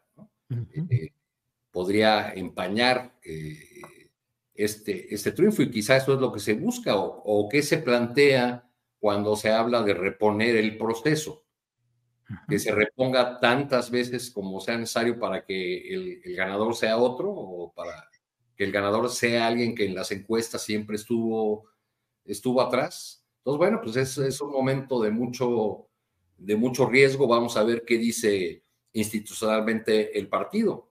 Sí. Bien, Arturo. Em, Daniela Barragán, la impugnación central es de Marcelo Ebrard. ¿Qué va a pasar con los otros eh, aspirantes? Yo desde un principio he dicho que Manuel Velasco está ahí para convalidar el resultado final que se anuncie, no tiene mayor interés realmente ni mayor eh, relevancia en otro terreno dentro de esta sexteta de aspirantes. Y eh, Ricardo Monreal, pues está con los ojos puestos a ver si le llega la candidatura al gobierno de la Ciudad de México y creo que también convalidaría. A Dan Augusto, pues igual sucedería. Em, un cierre de filas de todo el resto del morenismo será suficiente para eh, evitar un daño profundo en la candidatura que resulte finalmente ganadora, previsiblemente la de Claudia Sheinbaum. Daniela, ¿qué opinas? Eh, Julio, sobre este asunto, primero me gustaría hacer una aclaración, eh, sobre todo por eh, un comentario que estaba leyendo acá en el chat, de que nos estábamos basando en lo que había dicho López Dóriga y no, este, lo que, o sea, esto son palabras ya de Marcelo oficialmente, de que es lo que procede, lo que está solicitando es repetir el ejercicio y también que ya esta encuesta que de la que hoy van a dar el resultado ya no tiene remedio. No son palabras de López Dóriga, sino son las del propio Marcelo que se dan a conocer justo ahorita cuando iniciamos. Sí, incluso déjame agregar que desde luego está en otras plataformas, en Milenio, el Universal, seguramente en Sin embargo, en todos lados lo hemos visto, pero por cuestión de derechos de autor no las podemos reproducir porque hay castigo en YouTube en ese sentido, pero es una declaración que hizo Marcelo Ebrard en conferencia de prensa y de la cual en lo inmediato yo leí el tuit que había puesto López Dóriga, pero no es información de él ni declaración solo ante él. Bien, Daniela, gracias por esa Sí, porque, porque si no, luego nos tunden. Pero este, o sea, eso, eh, eh, incluso por cuestión de tiempos, no sé si vayan a ser válidas estas peticiones de Marcelo, pero es muy delicado que, esté poniendo estos, eh, estos, estos peros a la encuesta, porque pues sabe lo importante que era viniendo del, procedimiento de la oposición, que se catalogó de, de, teatro, que se catalogó de chiste, pues que estén surgiendo estos problemas cuando estamos a unas tres horas de que se conozca el resultado oficial.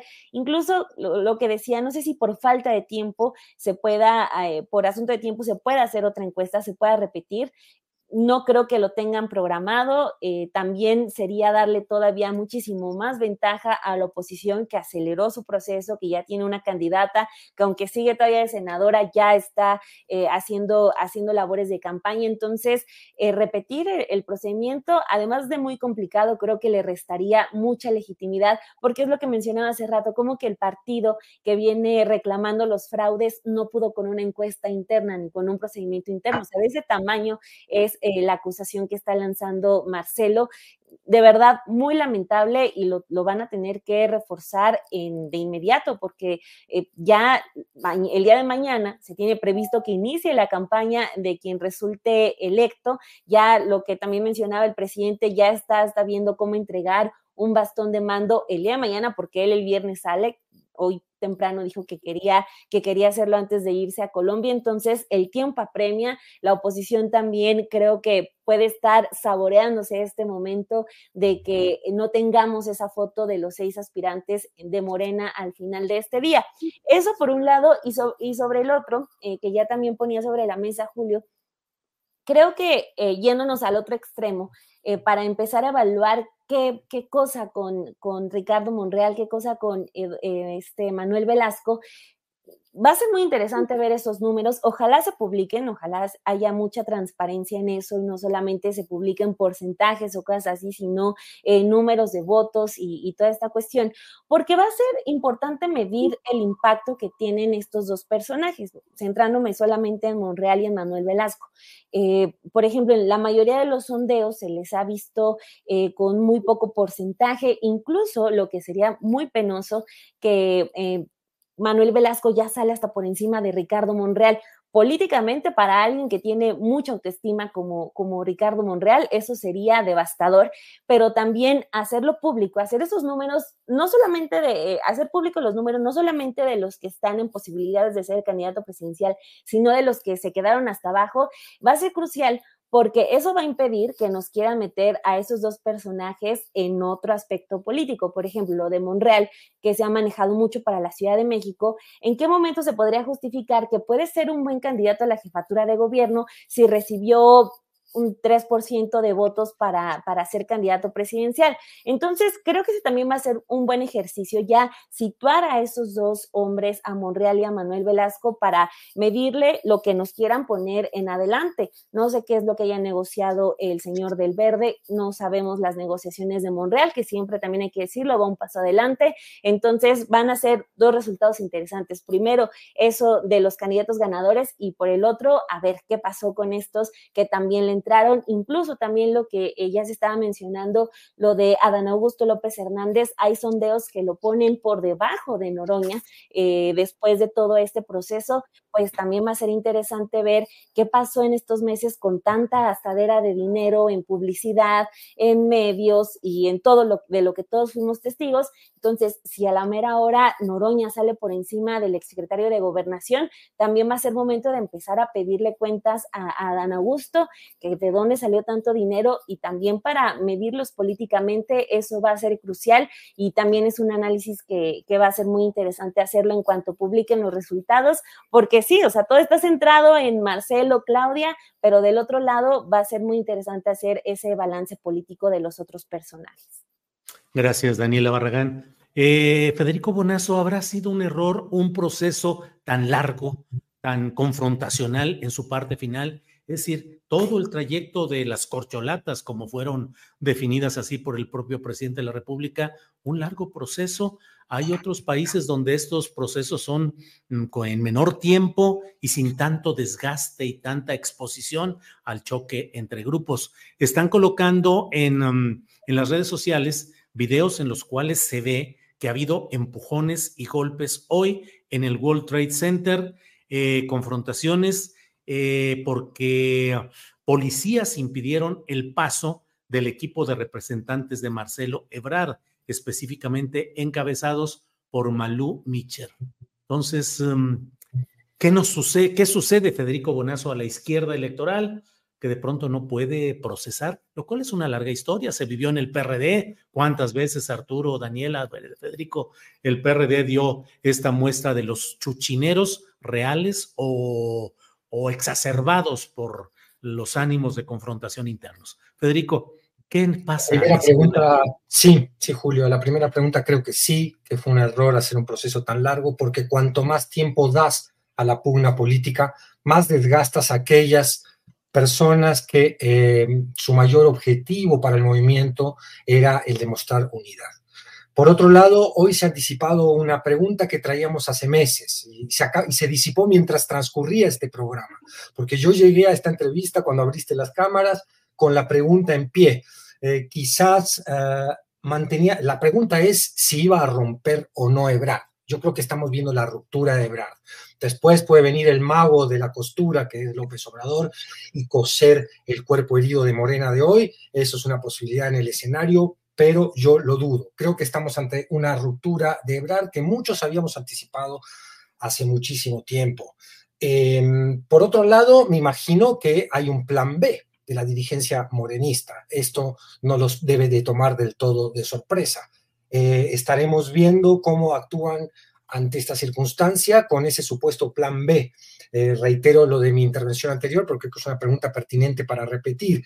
Eh, ¿Van a confrontar de manera mm, usando la autoridad, diciendo que no, que estos ah, fallos eh, denunciados por Ebrard no son suficientemente importantes como para cancelar el proceso, o aquel movimiento que surgiera con una reivindicación de voto por voto tendría una grandeza política que solo apostaría a los que piensan con cierto candor, pero yo me, declaro un candoroso eh, o un optimista eh, constante de, golpe de decir, no, vamos a revisar el proceso, está bien, vamos a reponer el proceso esta vez.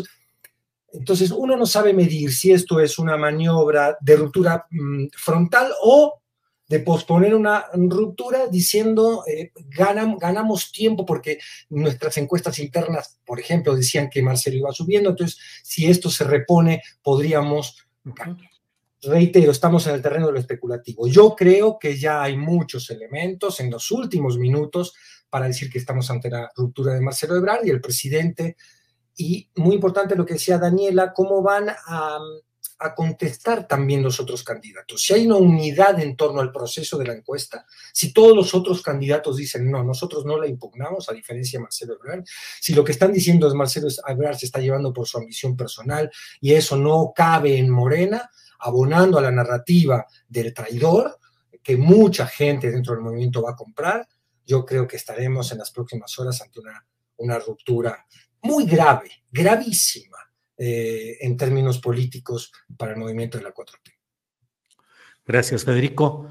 Arturo Cano, grave, gravísimo puede ser esta ruptura, qué significados tiene y de dónde viene el origen con estas consecuencias, si es que nos fuera dado más o menos ubicarlo, Arturo Cano. Pues ya si nos ponemos memorioso, Julio viene de 1994 y de... Uy.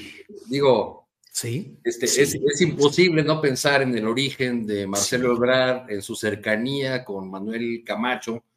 Para mí, eh, Camacho fue un político muy respetable, un hombre eh, que sabía ser un conciliador, un negociador, que muy importante en, algunas de las campañas de, López Obrador, pero Camacho venía de aquel error que lo marcó de por vida.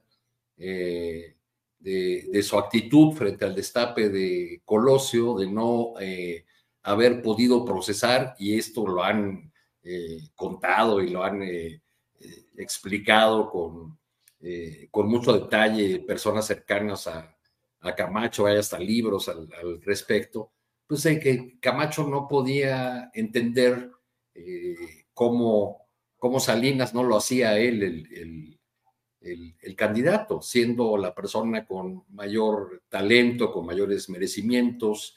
Eh, y, bueno, pues creo, creo que hay, hay un ciclo que, que se repite. Ahora, hasta donde he podido ver el mensaje de, Marcelo de hace unos minutos, lo que está solicitando es eh, que se reponga la encuesta, sea o no el, el, ganador de este ejercicio que se ha hecho, y también en su equipo hablan de irregularidades en 14% de los, de los cuestionarios.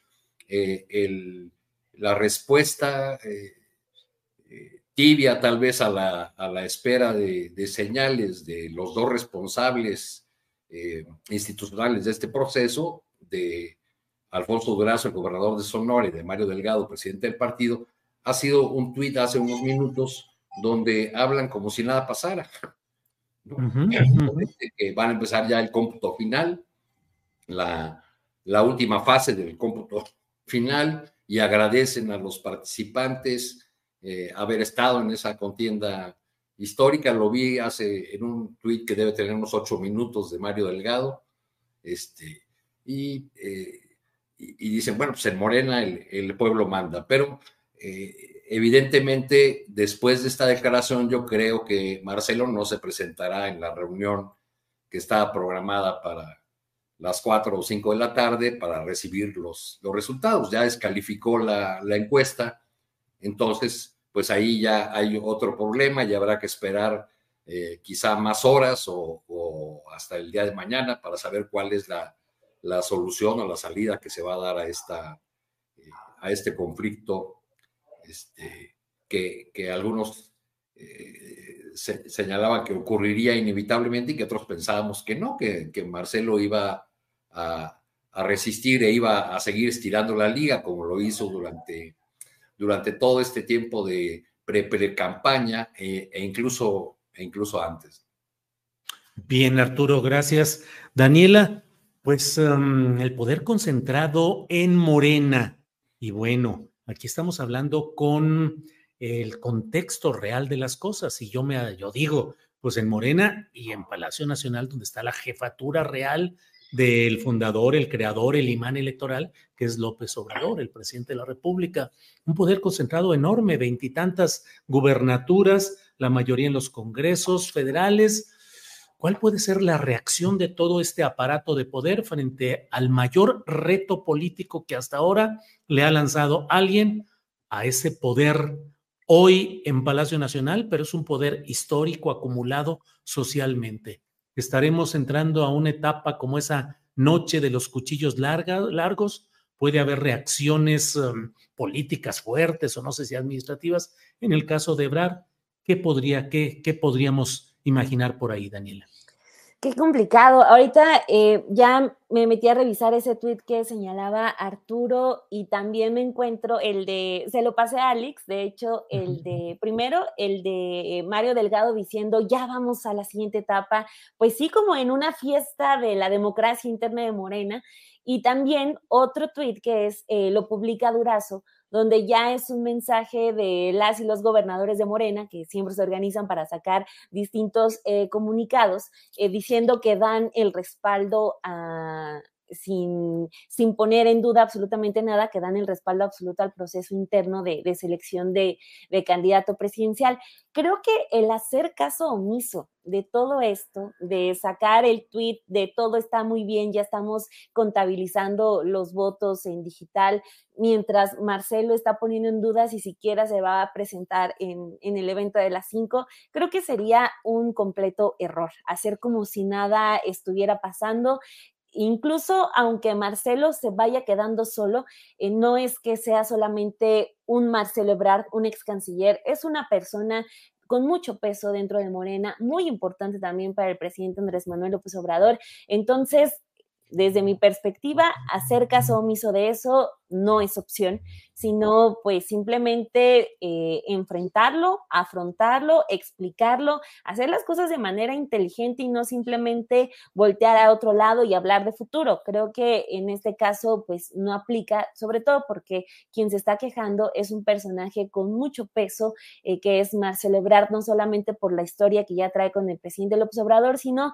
porque aunque ya tuvimos a un eh, Marcelo desdibujado en estos últimos meses, veces pues fue un canciller, hay que decirlo, que estuvo muy a la altura de muchos eh, retos que tuvimos en los últimos años. Ahí ese es el, el, mensaje que ya están compartiendo Durazo, que también se me hace un tanto fuerte que él que tiene un peso importante para atender las quejas, pues haga como que todo está muy bien con, con los gobernadores y las gobernadoras, ¿no? Ya diciendo que están dando el respaldo. Entonces, pues hacer como que no pasa nada no es opción. El presidente, aunque tenga la premura de entregar el bastón y aunque tenga ya la agenda eh, de su viaje a, Colombia y a, y a, Chile, creo que pues no habría tampoco una manera sensata de simplemente decir, eh, fue un proceso que no necesita operación cicatriz, no necesitamos reconciliarnos, cuando pues Marcelo está descalificando todo este proceso, entonces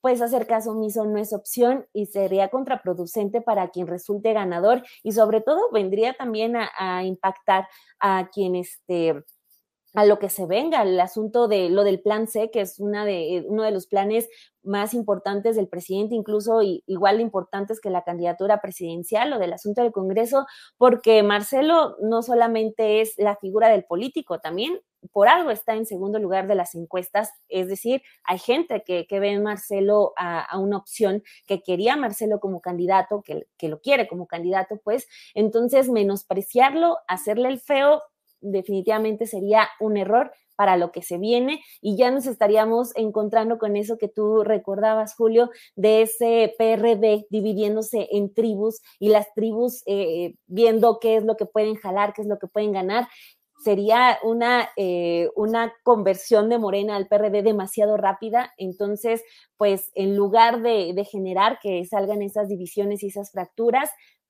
mejor se atienden los señalamientos, mejor se atienden las quejas y no se hace como que no pasa nada y como que todos estamos muy felices porque pues lo que estamos viendo es también la consecuencia de hacer un proceso abierto. ¿no? Son abiertos los aciertos y los desaciertos, entonces por lo tanto se tienen que atender y no simplemente hacer como que todos están muy felices allá en el World Trade Center.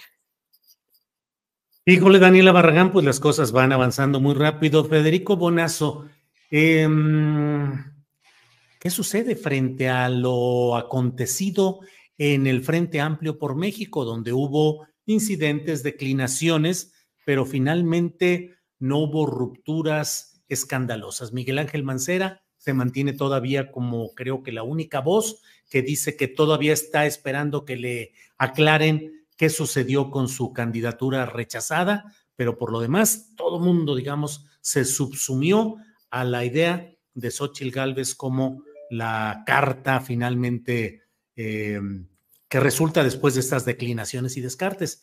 pero ¿cómo piensas que puede dar esto todo este rejuego político con el tema de lo que está pasando en Morena y sus aliados, Federico? Bueno, recordemos que al principio con el mini INE también hubo mucha deslegitimación interna del proceso del Frente Amplio. Es decir, cuando renuncia eh, Aguayo y Sheridan eh, y dicen que de ciudadano no tiene nada, y cuando Lili Telles también se abre con críticas y lo que tú dices de Mancera, no creo que haya sido eh, un, proceso de unidad eh, desde el principio del Frente Amplio. Más bien es una, hubo mini rupturas que quizás tienen mucho menos eco que esta por las posibilidades evidentes de que el candidato o candidata de Morena sea el próximo presidente presidenta de este país. Pero también allí, allí hubo muchísimo más desaseo. Lo que hubo fue en algún momento un acuerdo estratégico mucho más que político eh, con, con estratégico me refiero a decir, bueno, nuestra única chance de oponer cierta resistencia morena es que esté Xochitl porque la está muy alta en las encuestas, vamos por ella. Pero eso generó muchas rupturas internas hay desacomodos que no han salido a la luz pública. ¿Qué piensa la facción más eh, el Yunque? ¿Qué piensa eh, la gente más conservadora de la oposición con, con respecto a esta hippie que para ellos podría ser Xochitl? Yo creo que lo que estamos viendo acá en Morena es algo muy diferente eh, por eso, la importancia de este proceso interno. El hecho de que no estén dejando entrar al equipo de Marcelo Ebrard al World Trade Center, coincido con Daniela, me parece gravísimo. Em, pero yo creo que, que, estamos viendo el plan B al que yo me refería. Es decir, Morena tuvo que haber previsto esto, la dirigencia, el presidente y todos los que están, vamos a decirlo sin ningún tipo de tapujos, a favor de Claudia Sheinbaum, deben haber previsto este escenario, eh, no creo que los haya tomado por sorpresa, al menos no tanto como a nosotros, que estamos afuera de la intimidad partidista, y entonces lo que estamos viendo de negarles el acceso directamente, tal cual denuncia el equipo de Brard, hay que ver qué tantas son ciertas las denuncias, porque vamos a necesitar un tiempo de eh, confirmación periodística de qué lo que se dice es cierto y no en estas horas de tanto movimiento, eh, se unirían a lo que también destaca Daniela, que es eh, mirar para otro lado, darle la espalda ya abierta y directamente a hablar, como diciendo, tú estás loco, eres un díscolo, aquí no hay ninguna razón para revisar nada y vamos para adelante. Eh, es eh, feo el escenario. Yo, yo me imagino que en ese cálculo del plan B está también qué tanto afecta, y esa es una especulación que creo que es interesante, no se puede desarrollar ahorita, creo que es interesante para todos nosotros plantear, qué tanto afectaría una salida de un Marcelo Ebrard eh, en cuanto a, votos, en el caso de que se fuera directamente como candidato de una opción a Movimiento Ciudadano o a donde fuera, ¿a quién afecta más? ¿A la oposición? a Morena, ¿no? En ese momento yo creo que deben estar también evaluando estas variables adentro de Morena. Lo que causa esto es una enorme desilusión que, como tú insinuabas en tu, en tu pregunta, Julio, emparenta, aunque para mí hay diferencias cualitativas importantes en el proceso de la oposición y de Morena, pero que ante mucha luz pública, ante mucha opinión pública, emparentaría en suciedad ambos procesos internos. Y nos lleva a reflexionar sobre lo que tú también preguntabas, Julio, que es si no conviene hacer procesos como se dan en otros países donde las internas sean mucho más breves, ocupen menos recursos públicos, den eh, mucho menos pie a especulaciones sobre de dónde vienen los recursos de apoyo a los candidatos en procesos tan largos como han sido los que, los que hemos visto, estos recursos que además generan eh, preguntas legítimas, instalan sospechas y vulneran la legitimidad del proceso. Em, yo estoy desacomodado en, el sentimiento en este momento porque es el escenario que menos hubiéramos querido ver, pero es un escenario que no hacía falta, creo, ser Sherlock Holmes para anticipar. Creo que era evidente. Para mí, yo siempre lo señalo, eh, hay un gesto eh, tras la, la tragedia de la estación migratoria de Juárez, donde Adán Augusto le echa la culpa a Ebrard, para mí ahí hay un gesto claro que anticipa la ruptura que estamos viendo hoy. Em, la política está hecha por seres humanos, no por robots eh, que por más profesionales que sean, son inmunes al propio sentimiento. Eh, ahí hubo decididamente un, un, golpe, ese y tantos otros acumulados en el tiempo que a mí me hacían ver desde hace muchísimo tiempo que Ebrard no iba a perdonar. Guardaba sí la pregunta, como Arturo también, y creo que tantos, eh, de cuál sería su respuesta política, ¿no? Si este hombre tendría la capacidad y la grandeza que le han venido exigiendo personas que no han tenido tampoco tanta capacidad y grandeza, ¿no? Eh, revisemos quién es Mario Delgado y también cuáles han sido sus posturas en, el pasado. Eh, estamos ante la suciedad de la política, como decía mi tía. La, política es, es, sucia y el que quiere entrar en ella se tiene que ensuciar. Eh, vienen horas muy intensas, muy interesantes y preocupantes, sin duda. Ahora, después ya saben cómo es esto, en la época moderna, donde todo suceso pierde impacto a la semana. ¿no? Estaremos viendo probablemente cómo estas aguas se, se aquietan o en, en, todo caso se dividen definitivamente y entra un nuevo terreno especulativo, que es saber cuál es el destino político de Marcelo.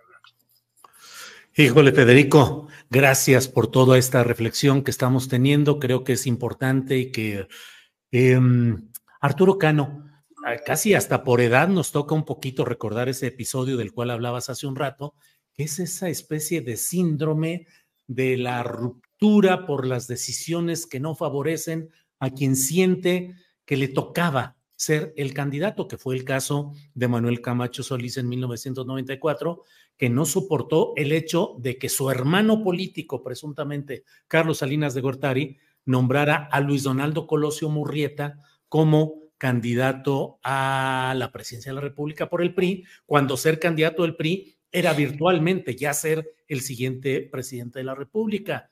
Y Manuel Camacho Solís consideraba que él había hecho los méritos suficientes para ser el heredero, y sin embargo la decisión quedó no en el hermano político, sino en quien parecía el hijo político de Carlos Salinas, que era Luis Donaldo Colosio. Y de ahí se generó toda la historia que bien sabemos de la resistencia interna que generó Camacho, y todo lo que creó condiciones políticas muy difíciles en el país. Puedes echarle una revisadita a tus archivos mentales y decirnos algo más sobre este tema, Arturo Cano.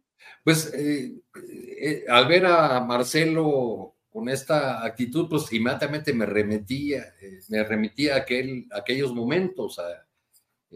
fue algo, fueron, fueron meses muy, muy complicados y, y, al, final cuando estaba presuntamente a punto de llegar a un acuerdo, un arreglo, fue cuando vino el asesinato de, Colosio y ahí terminó por, por sellarse el destino político de, Manuel Camacho, que después hizo un intento de, construir una fuerza política propia, que intento que resultó fallido y, terminó apostando a, la suma con, con López Obrador, ¿no?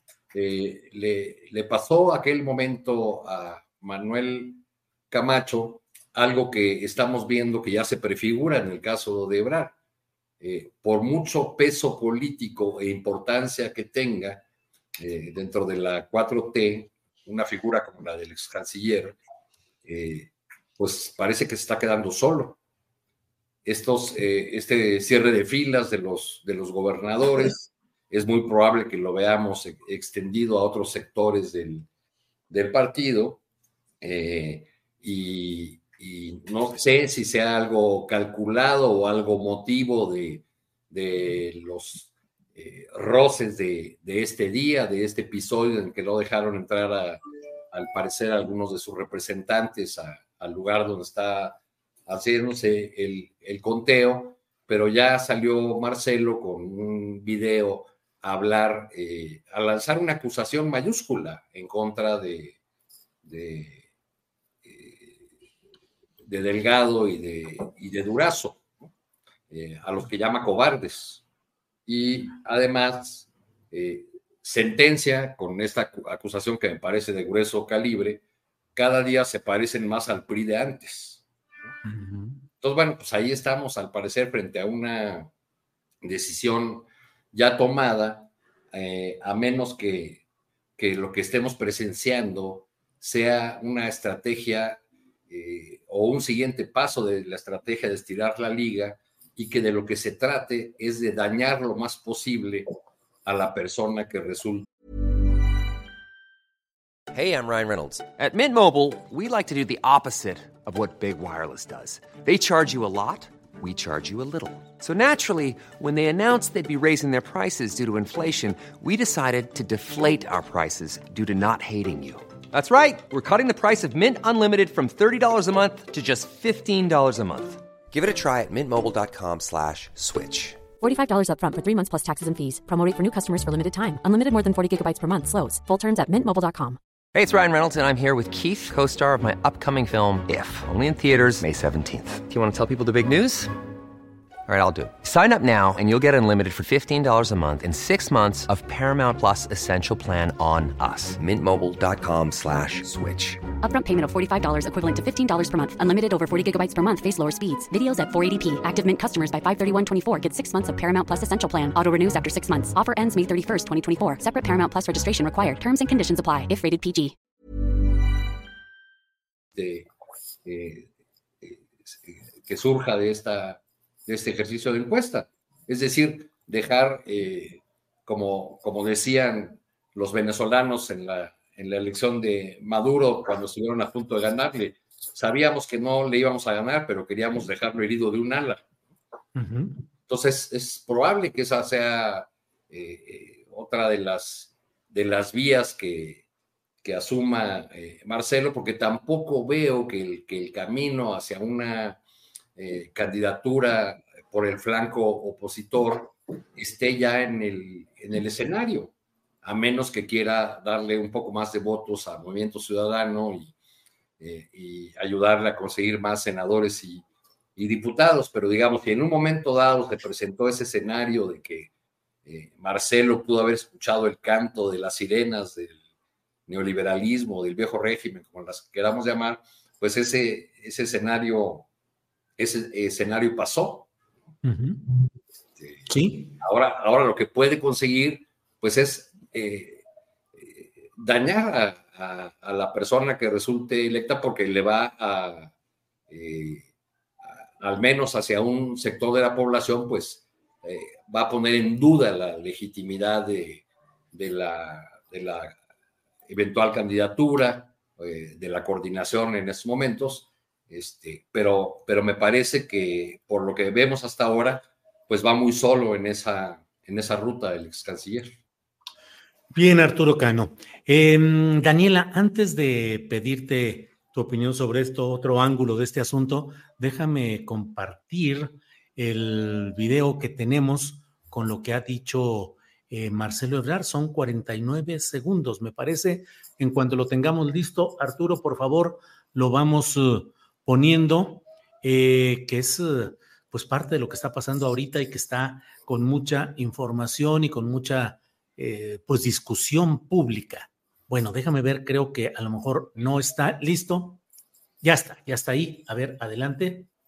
Compañeras, compañeros, informarles que aunque ustedes no lo puedan creer, usaron a la policía hace unos momentitos para impedir que nuestra representación pudiera estar en el conteo de las boletas que hemos estado revisando toda la tarde, toda la noche y hasta este momento. O sea, no vamos a estar presentes en el conteo con el uso de la fuerza pública contra Malú Micher, Jimena Escobedo, el diputado Manuel Reyes y otros compañeros que estaban ahí.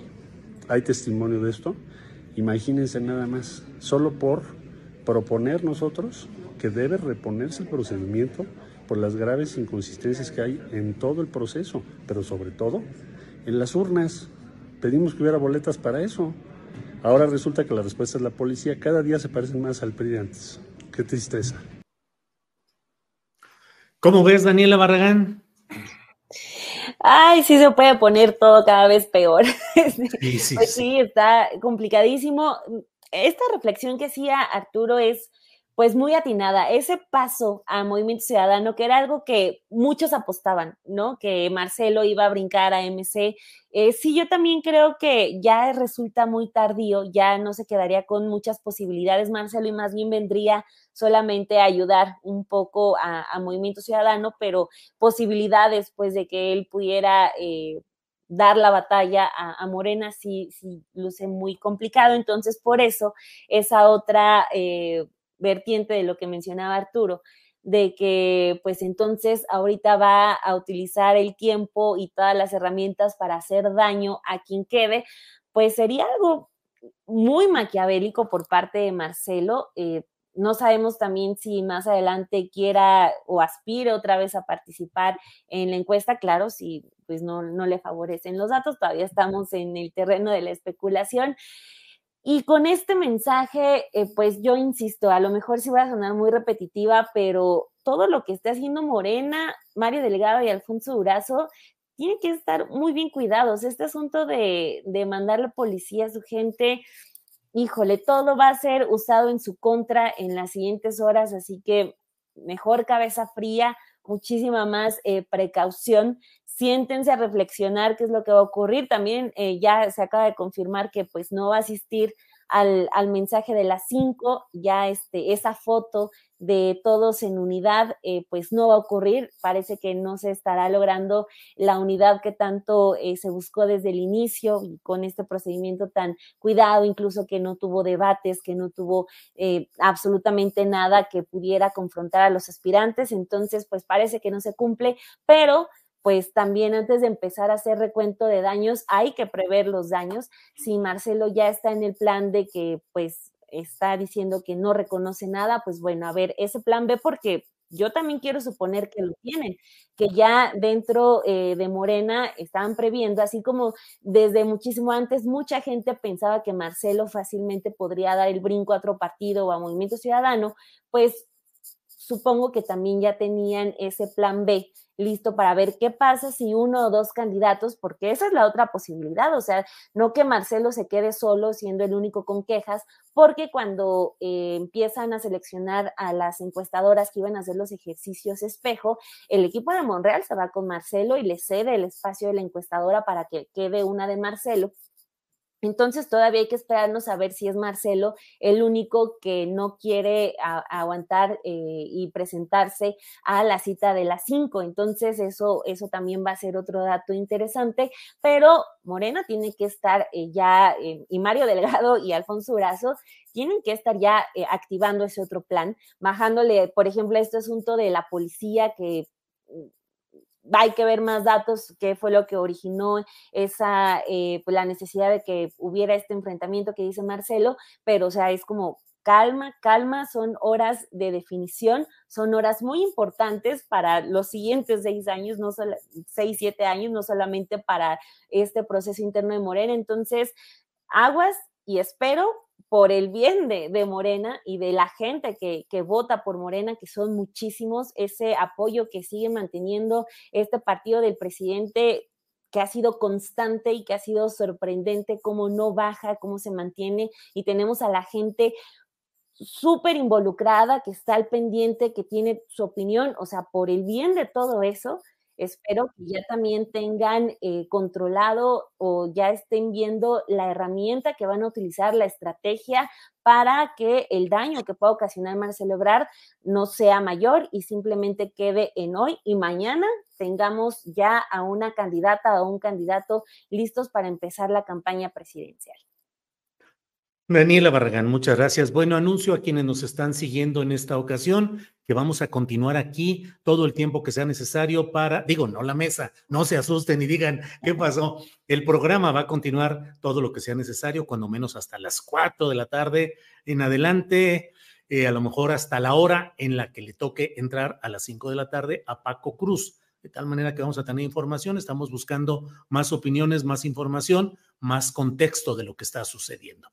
Federico Bonazo, estamos ya en la parte final. Por favor, la reflexión que quieras hacer sobre este tema que desde luego desplazó totalmente los que teníamos considerados para esta ocasión. Federico, por favor. Sí, creo que poco se puede agregar a lo que tan atinadamente han dicho Arturo, Daniela, tú mismo en tus reflexiones, eh, Julia, al preguntar. Eh, repito, estamos en el terreno de la especulación, aunque creo que, que estamos ante una ruptura eh, evidente e irreconciliable de Marcelo Ebrard con Morena. Yo creo que no hay vuelta atrás. Mi apuesta como eh, ciudadano que, lee algunas cosas y junta algunas variables es que vamos a ver hoy por la tarde eh, que se proclama a Claudia Sheinbaum como la coordinadora de defensa de la transformación, que le van a dar la espalda a Ebrard y esto va a ser una ruptura directa. Creo que el único que podría manejar ese escenario es el presidente, alguna instrucción suya, algún diálogo suyo que pudiera intentar reencauzar eh, una unidad que yo veo ya destrozada. Eh, esto de la policía habría que verificarlo, si hubo represión policial o, que impidieron que llegara el equipo de Brar al World Trade Center de manera usando violencia física, porque sería muy grave si sucedió así. Tan grave ¿Cómo sería ver que no sucedió así? Que en realidad un policía le dijo no puede pasar, el equipo de Brad se retiró y no hubo ningún tipo de represión física, de confrontación. Eh, todos estos detalles que parecen menores no lo son. Tendrían que ver también con un speech quizás tan planeado de parte de Brad, donde primero impugna un proceso interno con poca denuncia concisa, concreta, eh, bien eh, presentada, eh, que hace dudar también de esa impugnación, eh, impugna un proceso que evidentemente viene acompañado de meses de encuestas donde Claudio Sheinbaum lidera, lo cual hace también dudosa eh, la posibilidad de un resultado inverso que pudiera estar intentando eh, alcanzar Marcelo Ebrard con una reposición del proceso. Eh, hay de parte de Marcelo Ebrard también un montón de maniobras que no se condicen con sus eh, declaraciones de talante democrático, sereno y por la unidad. Esto de acusarlos que se parecen al PRI, por más que sí se parecen, digamos, usar calificativos que son obviedades para generar cierto estado emocional en el público que está atestiguando este proceso, también son golpes bajos. Eh, y habría que ver esas impugnaciones al proceso de la encuesta, qué tan contundentes, ciertas y cuantitativamente relevantes son. Qué tan cerrado pudo haber estado ese proceso como para que dos o tres impugnaciones puntuales a dos o tres casillas sean relevantes en el proceso total. Yo creo que Marcelo, eh, podríamos estar ante un escenario en el cual Marcelo Ebrard no está reconociendo también la derrota. Es decir, todo está abierto. Em, desgastante para el movimiento, hay que ver cómo reacciona el presidente, no lo veremos. Veremos una cara de su reacción en la mañanera, pero subterráneamente no sabemos qué indicaciones o qué ideas está eh, dejando eh, llevar al resto de los eh, protagonistas de esta historia anticipada que muchos no queríamos ver, pero que parecía muy inevitable que fuera a concretarse. Eso es lo que pienso, Julio, te agradezco el espacio, un saludo también a Arturo a Dani, momentos asiagos para la 4T, pero bueno, no hay mal que por bien no venga, a ver si esto purifica también sucesivos procesos de internas, sucesivas caminos al mejoramiento de, nuestras democracias, tanto en la interna partidista como en, la como el sentido amplio de la palabra democracia. Mucha falta le hace a este país que es apenas un bebé en términos democráticos.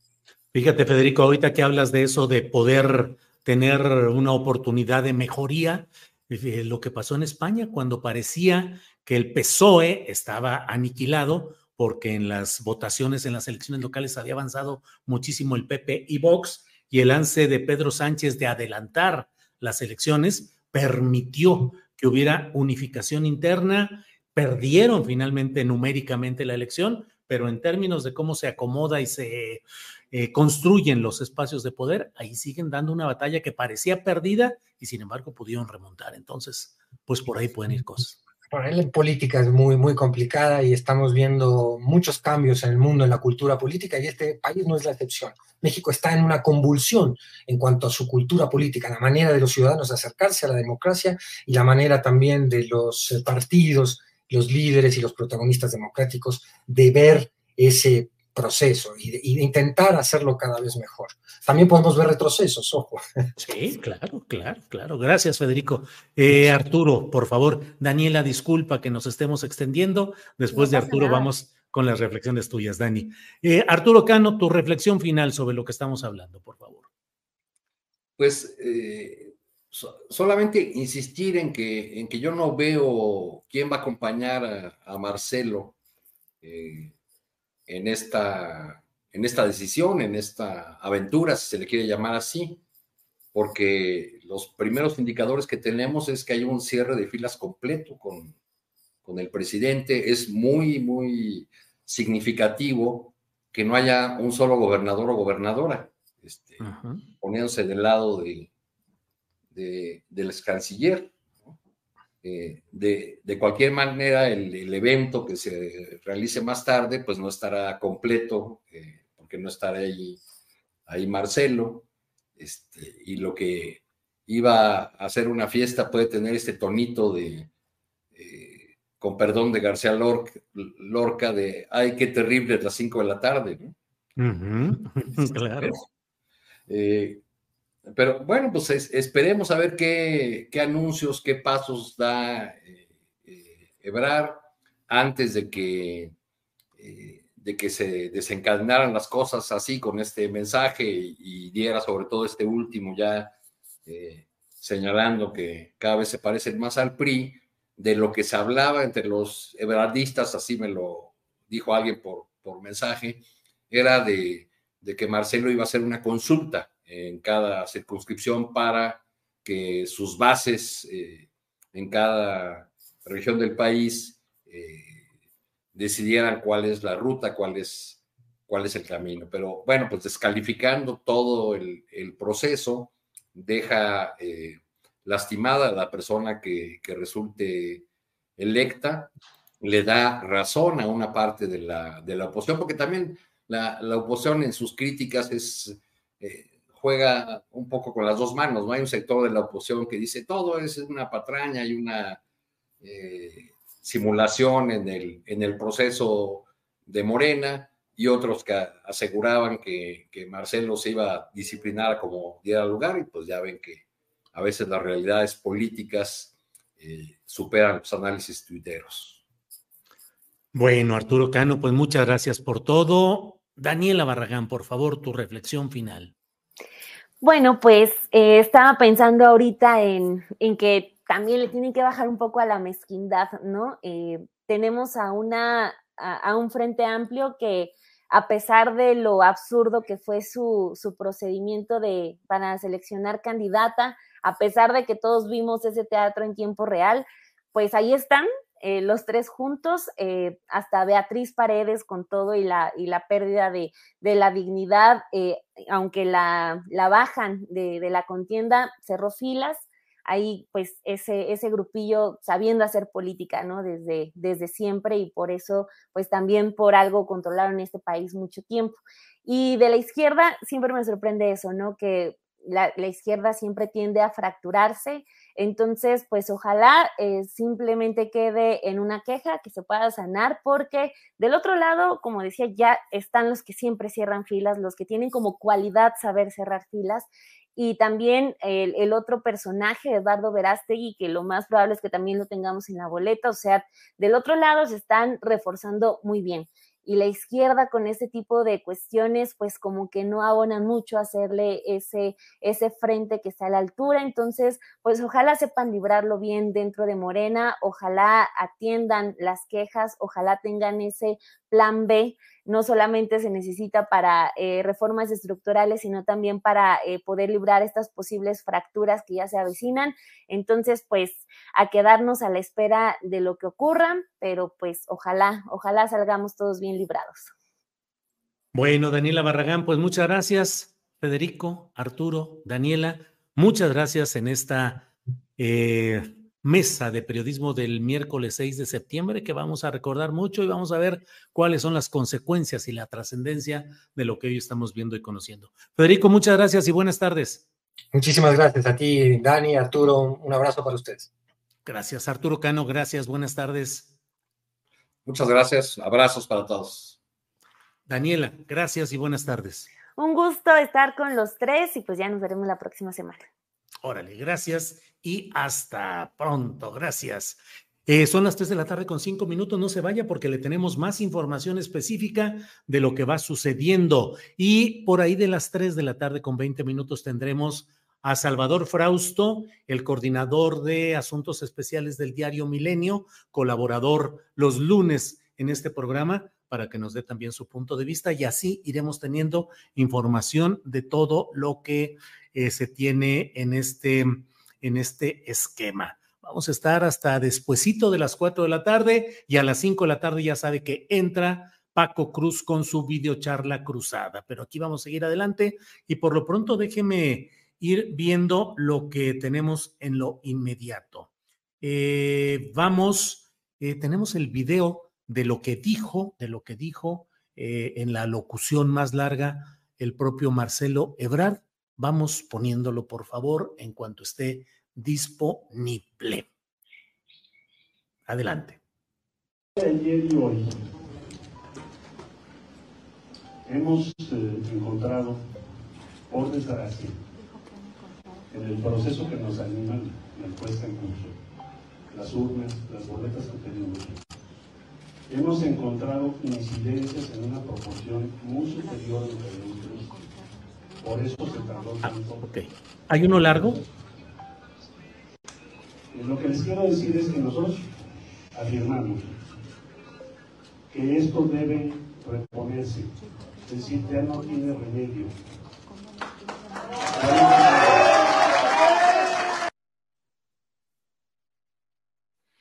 Bueno, pues ahí está esta parte referente a lo que ha dicho Marcelo Ebrard. Esto ya no tiene remedio y proponer la reposición del procedimiento.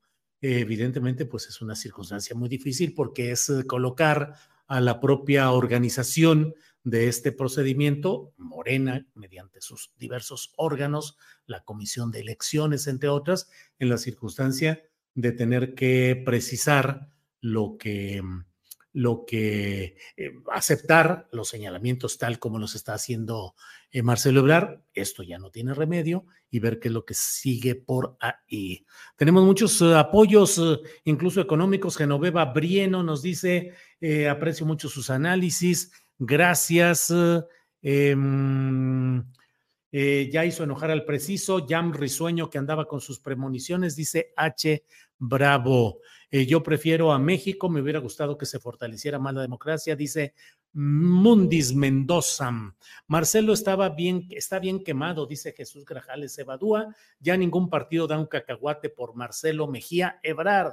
Que te vaya bien por el bien de todos, fuera Marcelo. Bueno, eh, tenemos por ahí también, tenemos algún otro video por ahí pendiente o alguna otra imagen. Tenemos el video de Mario Delgado. Vamos a escuchar lo que dice el presidente del Comité Nacional de Morena. Grabando. Amigos, amigas, estamos ya por iniciar el conteo final de la encuesta de Morena para determinar quién será el coordinador o coordinadora de defensa de la cuarta transformación. Un proceso bastante complejo, gobernador, pero finalmente ya llegamos a este punto, donde se van a contar y computar todas las boletas para determinar al ganador. Quiero que, que constancia que hay representantes de los aspirantes y de las empresas. Para acá, ahí están todos los representantes, las empresas, los notarios eh, públicos que van a dar fe de estos hechos. A partir de este momento empieza el cómputo, al final se le entregarán los resultados al presidente del Consejo Nacional y a su servidor para que a las 5 de la tarde se dé a conocer a los aspirantes los resultados. Gobernador. Muy bien, me da muchísimo gusto haber llegado a esta etapa. Ha sido un proceso intenso, complejo por su dimensión, complejo por su carácter inédito, pero eh, sumamente participativo y las eventualidades que se presentaron, absolutamente ninguna de ellas modifica de fondo el resultado que aquí nos van a entregar en un par de horas más las casas encuestadoras. A jalar jóvenes. Muchas gracias y gracias a todos los militantes, simpatizantes que hicieron posible este gran esfuerzo. Por supuesto también a la y los aspirantes por su empeño para que se respete la voluntad del pueblo. Aquí en Morena el pueblo manda, la gente va a decidir quién tendrá el bastón de mando de la cuarta transformación. Gracias.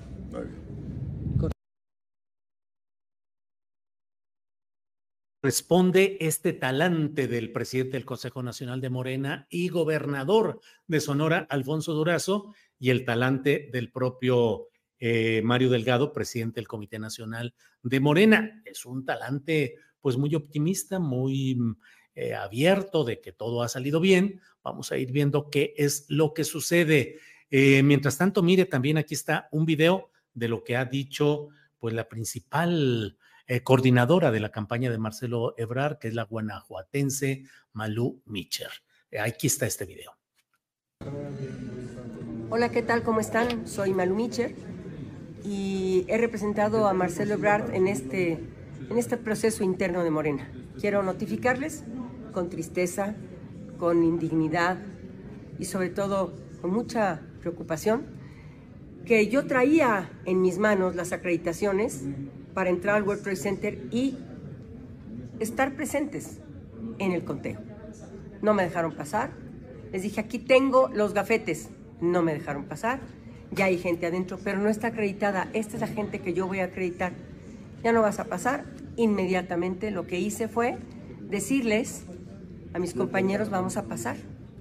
Y movimos la valla y me echaron a cinco policías con el riesgo de una puerta de vidrio en el World Trade Center a punto de romperse y no nos dejaron pasar. Dijimos, soy senadora, somos diputados federales, estos son los gafetes, estos son los oficiales, no nos dejaron pasar. Qué lamentable.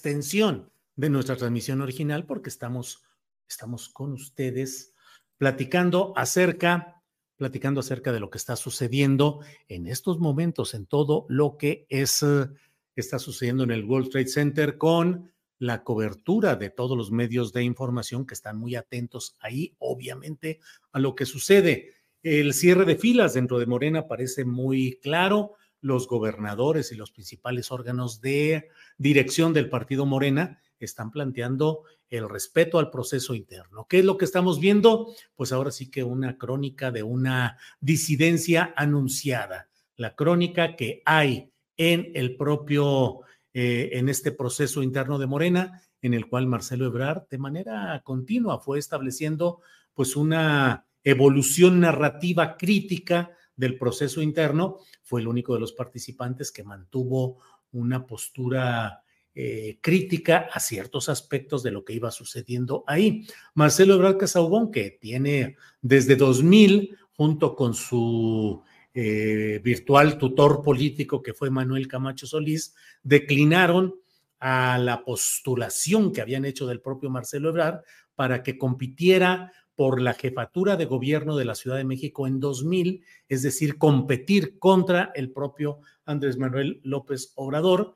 Y en esa contienda interna, en esa contienda terminó eh, tanto Manuel Camacho Solís como Marcelo Ebrard declinando a favor de López Obrador desde el partido que habían creado, Partido del Centro Democrático. Recuerde que la postura política, lo hemos hablado en muchas ocasiones aquí, la postura política de Ebrard y de Marcelo y de Manuel Camacho pues es ese centrismo político en el cual, lo he dicho en más de una ocasión y lo reitero ahora, eh, pues lo que se busca es mantener remozado, maquillado, funcional al propio sistema político mexicano en los uh, detalles, en el mural que conocemos de lo que son las pinceladas, los perfiles y la composición gráfica de ese sistema político mexicano, con sus personajes dominantes de siempre, con los factores dominantes de siempre. Marcelo Ebrard y Camacho Solís eran especialistas, es especialista ahora Marcelo, en esa tarea de, de gobernar poniendo, digamos, eh, rezanando, remozando, reparando, pero para que no se caiga el aparato del sistema, no para cambiarlo profundamente. Eh, sin embargo, a partir de 2000, pues hubo toda una alianza que llevó al propio Marcelo Ebrard a ser secretario de Seguridad Pública durante la administración del entonces gobernante capitalino López Obrador, eh, una situación crítica en Tláhuac con muerte de policías y eso llevó a que el entonces presidente de la República, Vicente Fox Quesada, eh, retirara a Marcelo Ebrard porque en la legalidad de aquel tiempo el presidente de la República tenía la facultad constitucional para nombrar y remover a quien fuera el secretario de Seguridad Pública, con la idea de que el presidente de la República tenía que mantener el control de todo tipo de Fuerzas Armadas y de funcionarios en la Ciudad de México, en la sede del Poder Ejecutivo Federal, eh, todos aquellos que tuvieran armamento y poderío de movilización de tropas o de contingentes tuviesen que estar bajo el mando del presidente de la República para evitar asonadas, motines, rebeliones o cosas por el estilo. Entonces, Fox decidió retirar a Marcelo Ebrard. Más adelante, pues se dio la etapa en la cual eh, Marcelo Ebrard eh, fue el jefe, el, el, candidato y luego el jefe de gobierno capitalino, con una gestión muy interesante en la cual impulsó posiciones progresistas más que ningún otro personaje, y lo digo incluso más que el propio presidente ahora López Obrador. Eh, pues esa historia política ha ido caminando ahí y es una historia que hoy tiene el desenlace en lo que hoy estamos viendo en esta postura de Marcelo Ebrard. ¿Qué otra cosa se ha dado en la historia o la carrera política de Marcelo Ebrard? Ha sido, desde luego, pues eh, el deseo en su momento, en 2012, de que fuera Mario Delgado, quien había sido su secretario de Educación, su secretario de Finanzas, para que fuera el heredero, que fuera el sucesor. Pero no hubo acuerdo entre el entonces eh, el jefe político del grupo, que era López Obrador, y el, eh, funcionario saliente, que era Marcelo Ebrard, y terminó buscándose una solución que fue Miguel Ángel Mancera, que había sido procurador de justicia de la Ciudad de México, con resultados desde mi punto de vista muy dañinos para la izquierda en general, eh, muy desdibujado cualquier propósito de izquierda o progresismo, y Mancera en abierta alianza con Enrique Peña Nieto y la persecución contra Marcelo Ebrard por el tema de la línea 12 del metro, la línea dorada. Eso llevó al propio Marcelo Ebrard a exiliarse a Francia. Recuerden que él tiene ascendencia francesa y luego regresó un tanto en las campañas internas de Estados Unidos a apoyar la candidatura de Hillary Clinton y cuando López Obrador llegó a la presidencia de la República, bueno, desde antes, pero fue invitado a incorporarse al equipo y luego a la Secretaría de Relaciones Exteriores. Todo ello em, podríamos ir eh, analizando cuál puede ser la consecuencia y el impacto de esta salida que implica de hecho lo que está diciendo ya de una manera clara y abierta el mencionado Marcelo Ebrard. Em, Gloria Campos dice, Marcelo, te amamos contigo hasta el final. Em, Miguel Herrera dice, no, Claudia. Em, Antonio Caballero dice, si gana Claudia, sentenciar a Morena a una desaparición para el 2030. Eh, Hugo Octavio López Ortega dice, aunque se habló mucho de esto, yo no esperaba que Marcelo rompiera con la 4T. En fin, allá él y su conciencia. En cambio, Camus Lisa dice, la ruptura de Marcelo se sabía desde el momento que se dijo del método de selección. Eh, hacia una arquitectura esencial, así se llama el nombre de este eh, participante internauta, es el movimiento es más fuerte que un ambicioso vulgar, que le falla bien a Marcelo.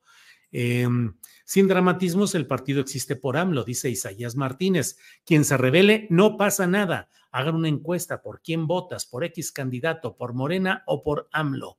¿Quién gana? Bueno, pues esa es la pregunta. Gracias a todos quienes nos están poniendo muchos, eh, muchos comentarios, mucha información.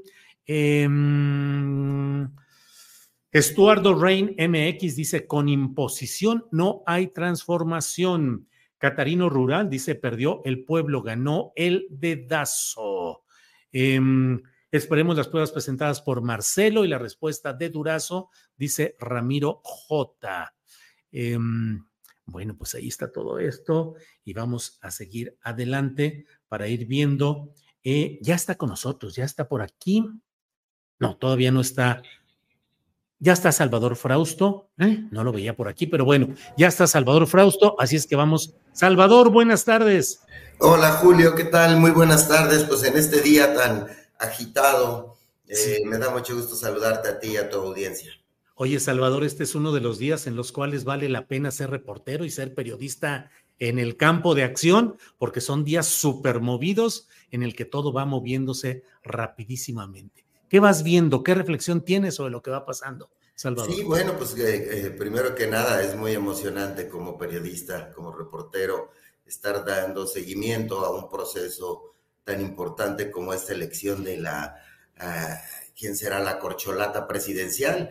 Y bueno, pues eh, lo que veo es un, tres escenarios frente a las protestas que ha hecho Marcelo Ebrard sobre probables irregularidades en la, en la contienda. Me parece que el escenario número uno es que a las cinco de la tarde eh, Mario Delgado, eh, Alfonso Durazo y, la cúpula de Morena anuncien eh, que ganó Claudia Sheinbaum por un determinado margen de simpatías y llamen a una operación cicatriz, a una búsqueda de reconciliación con Marcelo Ebrard ese me parece que es el escenario dominante, pese a las protestas de Marcelo, me parece que aún hay una, rendija de negociación, sobre todo porque lo que veo es que Marcelo está siguiendo el manual de Andrés Manuel López Obrador. Es decir, cuando Andrés Manuel no le favorecían los resultados electorales, eh, tuvo acciones similares a las que está teniendo eh, Marcelo Ebrard, eh, con la diferencia de que Marcelo tendrá que pensar después de las 5 de la tarde si se queda en Morena o se va a, otra opción. Y a eso nos abre el escenario número dos, que es, bueno, pues que se anuncie que Claudia Sheinbaum ganó por unos pocos eh, votos o por una cantidad suficiente eh, de, votos y de porcentaje y que eh, Marcelo anuncia que rompe con el movimiento, que se va, que no puede tolerar este tipo de irregularidades y pues en ese escenario las tiene las, los brazos abiertos de Xochitl Galvez para ir a, apoyar esa opción. Veo que es más probable que apoye la opción de ir con el PRIAN, REDE, eh, y sobre todo por la cercanía que tiene con Xochitl Galvez,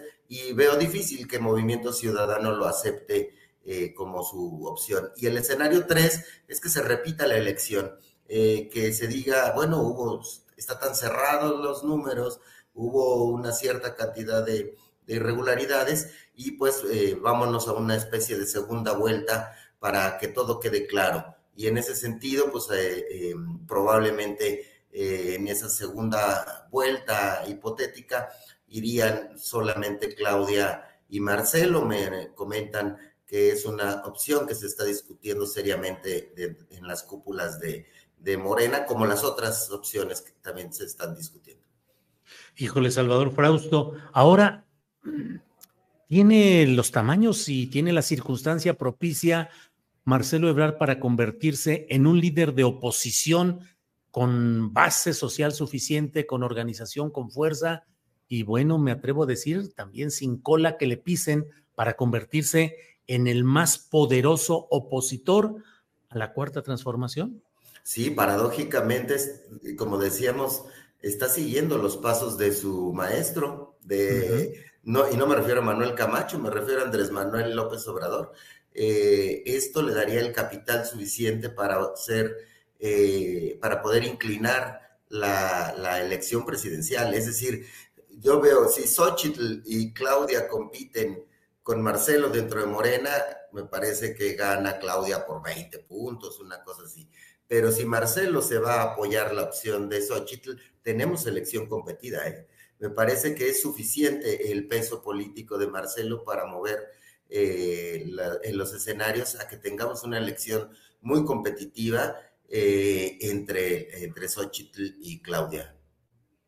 Y la expectativa de que Marcelo se fuera al movimiento ciudadano, fíjate que a mí me llamó mucho la atención y algo hemos platicado en nuestras mesas de análisis de este programa, el planteamiento que hizo Agustín Basabe, hijo, eh, quien dijo que por qué no hacer un pacto entre el Frente Amplio y Movimiento Ciudadano para que más adelante, cuando ya estuvieran en el límite de las posibilidades legales, se hiciera una encuesta en la cual eh, Frente Amplio con Xochitl se midiera con quien fuera el candidato de Movimiento Ciudadano. Yo lo escribí en la columna astillero y puse entre paréntesis la pregunta, y si fuera Marcelo el candidato de Movimiento Ciudadano, medirse con Xochitl y ahí sí decidir quién sería el uh, candidato final. ¿Cómo te suenan esas hipótesis?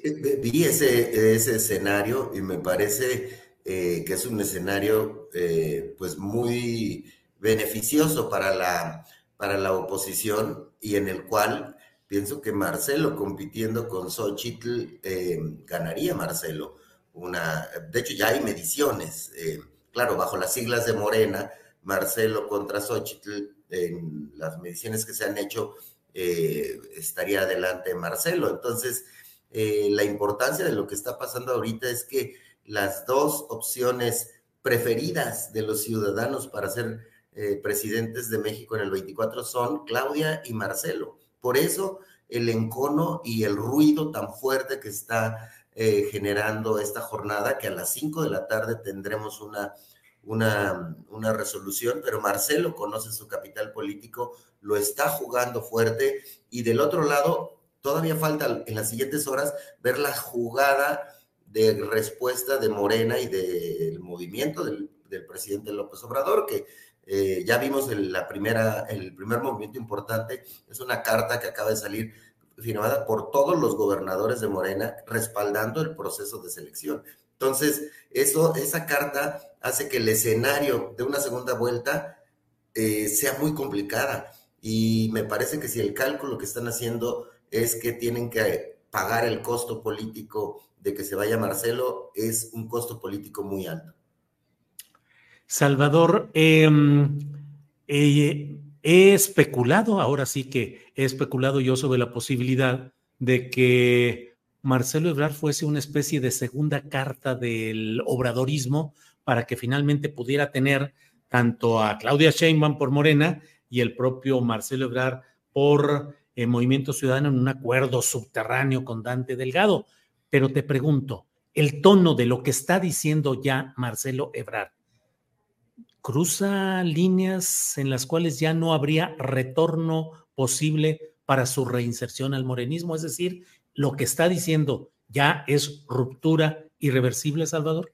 Y primero que, nada contesto de la primera parte de tu argumentación, eh, me parece muy interesante. En ese escenario que, dibujaba, ¿sabe? Eh, imagínate que, que realmente ocurra y que tengamos a Xochitl compitiendo contra Marcelo y entonces tienes una elección de Claudia contra Marcelo. En realidad, esa elección es la que los ciudadanos, eh, es la decisión que los ciudadanos eh, quisieran tomar. Son los dos líderes políticos eh, que más atraen a los, a, los mexicanos. Ese escenario no lo veo improbable. sabemos cómo es las jugadas políticas de Andrés Manuel López Obrador, que siempre piensa cuatro o cinco pasos adelante de, de, lo que va a ocurrir. Sin embargo, me cuesta trabajo pensar eh, que le perdone a Marcelo estos, este exabrupto, este poner en riesgo eh, la continuidad del obradorismo. Me, me, resulta difícil, pero sea como sea, las opciones de Marcelo en este momento son bastante interesantes. Híjole, bueno, pues ah, que te... Sí. Y decías lo de la, perdón, la de... hay otros ejemplos en los cuales eh, Andrés Manuel recibe a gente con la que se pelea eh, fuertemente. El, el, caso más reciente es el de Ricardo Monreal. Ricardo estiró la liga, estiró la liga y de pronto se disciplinó y ya, ¿no? algo le darán, aunque quede en quinto, sexto lugar eh, en las encuestas, alguna posición tendrá un político de tanto oficio como Ricardo Monreal. Salvador, ¿y crees que lo que hoy está sucediendo va a generar un cierre de filas clamoroso del morenismo, del obradorismo, o que puede haber desmoronamientos? Yo creo que en la gran mayoría va a haber un cierre de filas eh, hacia Claudia sobre todo si con cualquier señal que dé Andrés Manuel de, bendición eh, hacia Claudia, va a haber un cierre de filas muy fuerte, muy importante. Sin embargo, esa pequeña decisión del ebrardismo eh, es, dolorosa y va a costar, va a costar puntos electorales.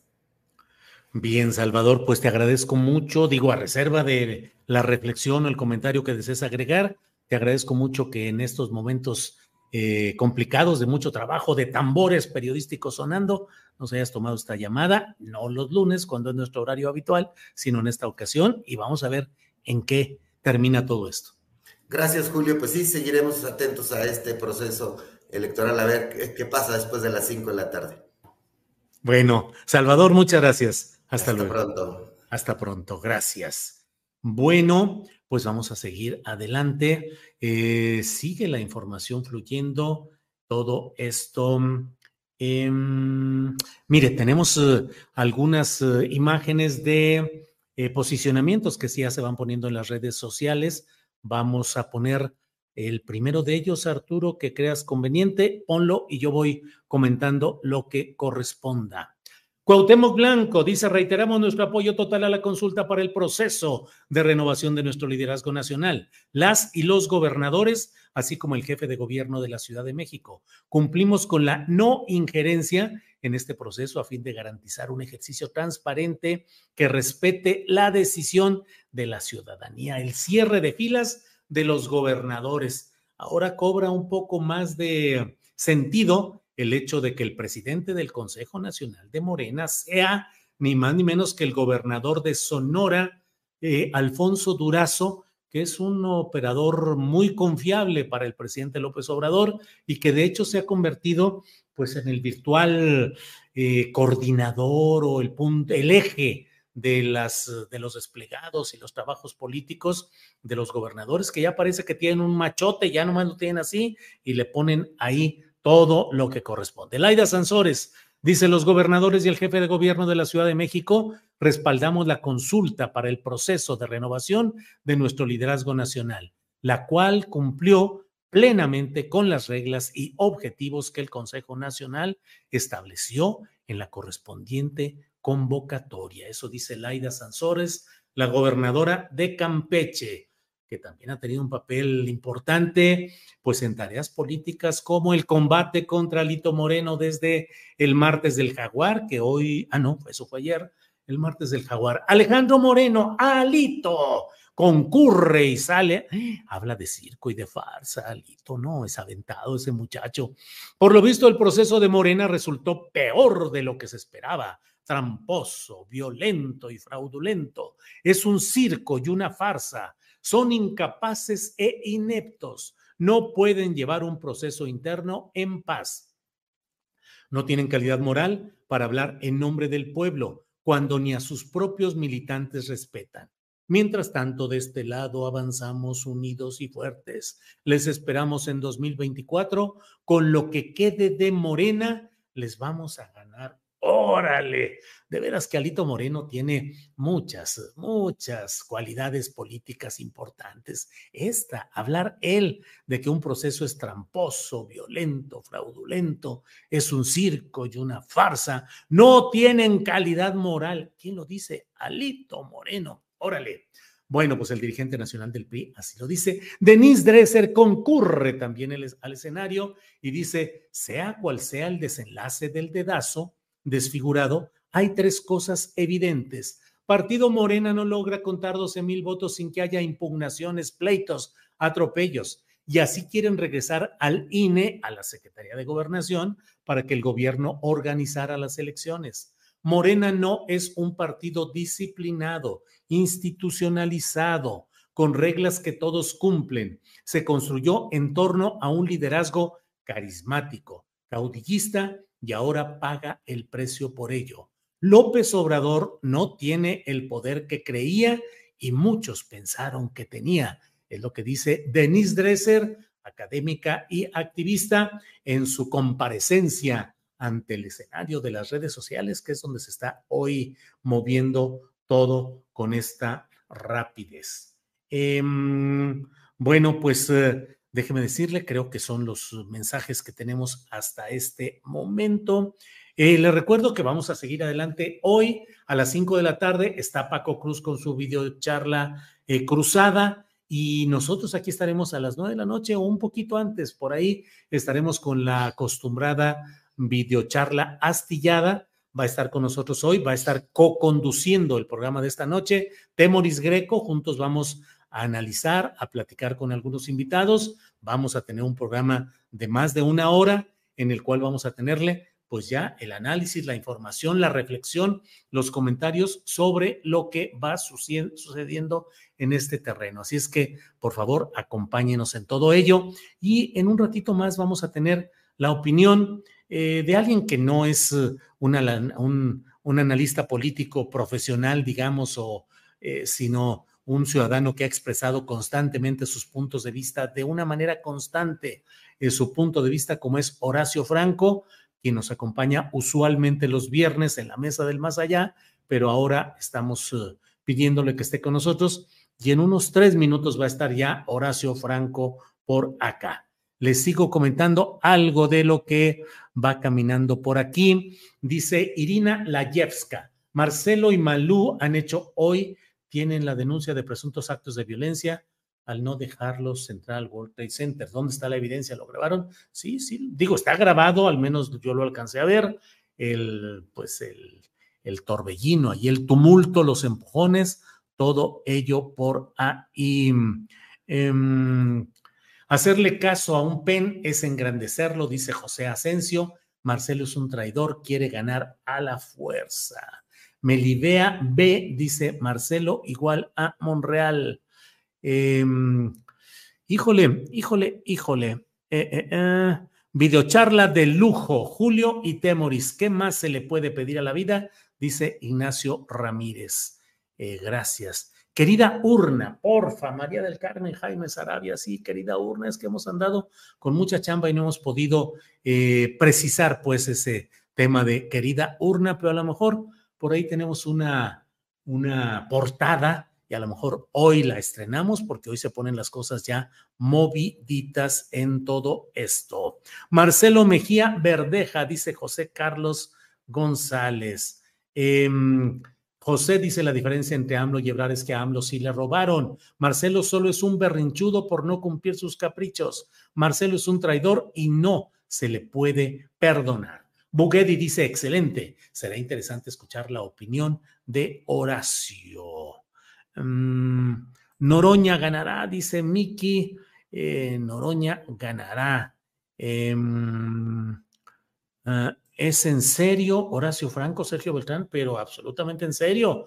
Horacio Franco es un ciudadano que ha expresado desde un sitial como un músico, un artista de gran calidad, ha expresado sus puntos de vista con mucha claridad y contundencia y me parece que es alguien legítimamente preocupado por lo que sucede en nuestro país y particularmente en el flanco de la izquierda, del progresismo. Eh, está ganando Fernández Noroña, dice Margarito Hernández.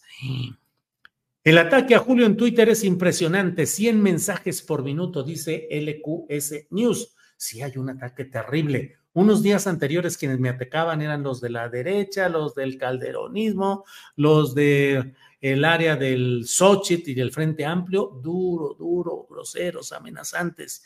Y ahora cambié de clientela, ahora ha sido durísimo desde el flanco pues de izquierda, porque leo algunas de las referencias de ellos y bueno, pues la verdad es que sí están muy duros. Ya lo puso incluso, si no me equivoco, por ahí algún tuit en el cual Alberto Escorcia hace ya un buen rato decía de cómo están eh, produciendo este ataque duro porque tuve la osadía de dar, de tomar, de ubicar el momento en el que a las 11 eh, de la noche con 16 minutos, algo así, 23 eh, horas 16 minutos, la cuenta oficial del Consejo Nacional de Morena puso que ya habían terminado el conteo de las boletas.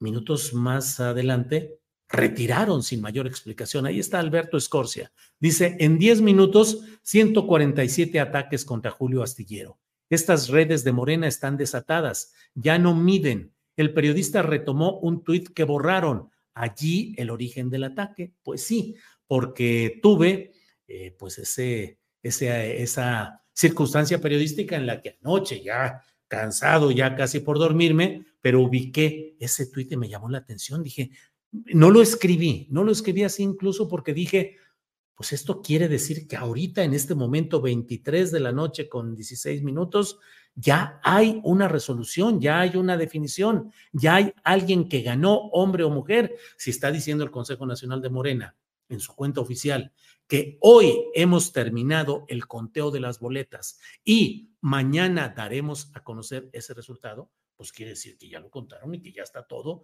y que ya candidato o candidata habemos. Sin embargo, pues lo puse y puse que pregunté, dije, ¿qué pasa? ¿Qué se está enredando? ¿Qué se está enredando?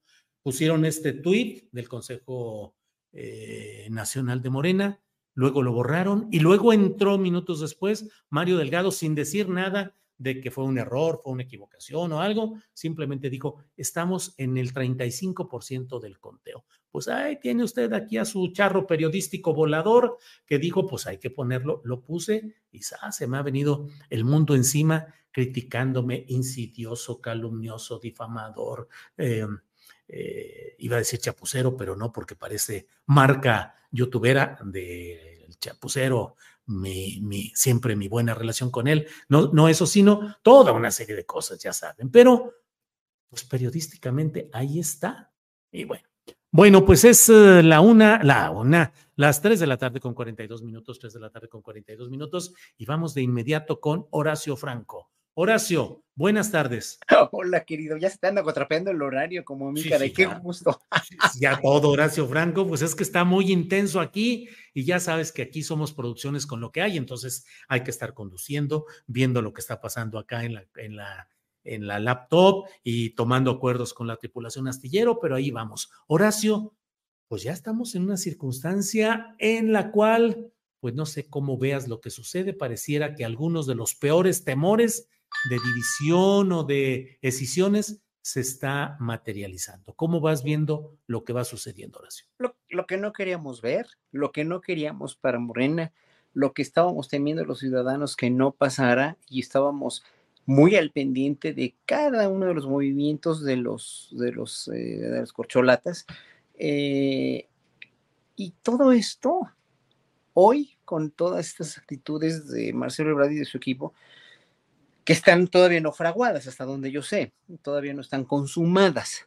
El problema es que se consuma algo que no queremos todavía, que hay un peligro inminente o un riesgo inminente de que se vea, de que se, haya una decisión fuerte, haya una, una, una, pues una salida, de verdad, que era, que era lo que no queríamos ver finalmente, ¿no? O sea, confiábamos en un movimiento, confiamos en un movimiento que sea, por más que quieran los, los, los, todos los pre, pre, pre, precandidatos, no, no, no han llenado, no han logrado llenar todavía el perfil de López Obrador, que es muy dominante, que es muy fuerte, que es muy eh, que ha representado un cambio en este país, les gusta o no la oposición, y la oposición lo sabe, lo que pasa es que la oposición se, le ve haciendo tonta cinco años, mintiendo y diciendo cosas, solamente un orate como Vicente Fox es el que se cree sus propias mentiras, que, que, que son verdaderamente terribles, que son verdaderamente lamentables, pero la oposición sabe perfectamente que no es así, por eso no, por eso no ha habido, no ha habido cosas como magnicidios, y como lo dijo el presidente de la República en la mañanera, no ha habido más que agresiones verbales, y eso ya ni tantas. Digo, me sorprendió ver un, recibir un mensaje de TikTok donde la, la, oposición misma estaba empezando a reconocer a los periodistas como, como Denis Merker, Sergio Sarmiento, y me parece que hasta, hasta no, no me acuerdo quién, lo, lo vi de, de refilón, que estaban reconociendo que estaba haciendo bien las cosas económicamente hablando y lo que quieras, Imanes. Pero eh, obviamente todo el mundo sabe que López Obrador es una figura predominante, preponderante en este movimiento y que sin él va a caer un gran Eso ya lo hemos platicado mucho en la mesa del más allá. Cuando se vaya López Obrador nos vamos a quedar huérfanos, no nada más los que creemos en él, sino todo el país, de un líder que ha marcado una época, un hito histórico en este país, ¿no?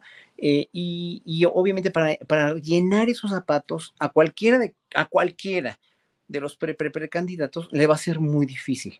Entonces, por eso debió haber habido mucho más unión, por eso debe haber habido mucho más, bueno, más, más congruencia de, de, no, de no hacer cosas buenas que parecieran malas, de no hacer eh, más ruido del que se debe hacer con esas cosas buenas que parecen malas, que, que, parezcan malas, que no se debieron de dirimir en público, sino en privado. ¿Por qué?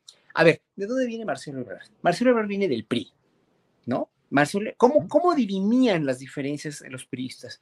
En secreto, no sabíamos nada, estábamos totalmente desinformados los ciudadanos, que claro, que para una, para robar y para hacer conflagraciones en contra del pueblo, pues estaba perfecto, porque estaban coludidos con los, con cualquiera de los poderes, el ejecutivo, el legislativo y el judicial, o sea, estaban coludidos, había una, una unión corrompida y, y este, y totalmente, pues, eh, ilegal, podremos decirlo, de poderes, donde, donde pues sí, no, no, no, no se sabía nada. Y además no nos importaba a los ciudadanos. A los ciudadanos nunca nos importó porque sabíamos que el gobierno siempre hacía tranzas y hacía lo que se le pegaba la gana. Bueno, con, el, con López Obrador esto ya cambió, ¿cierto?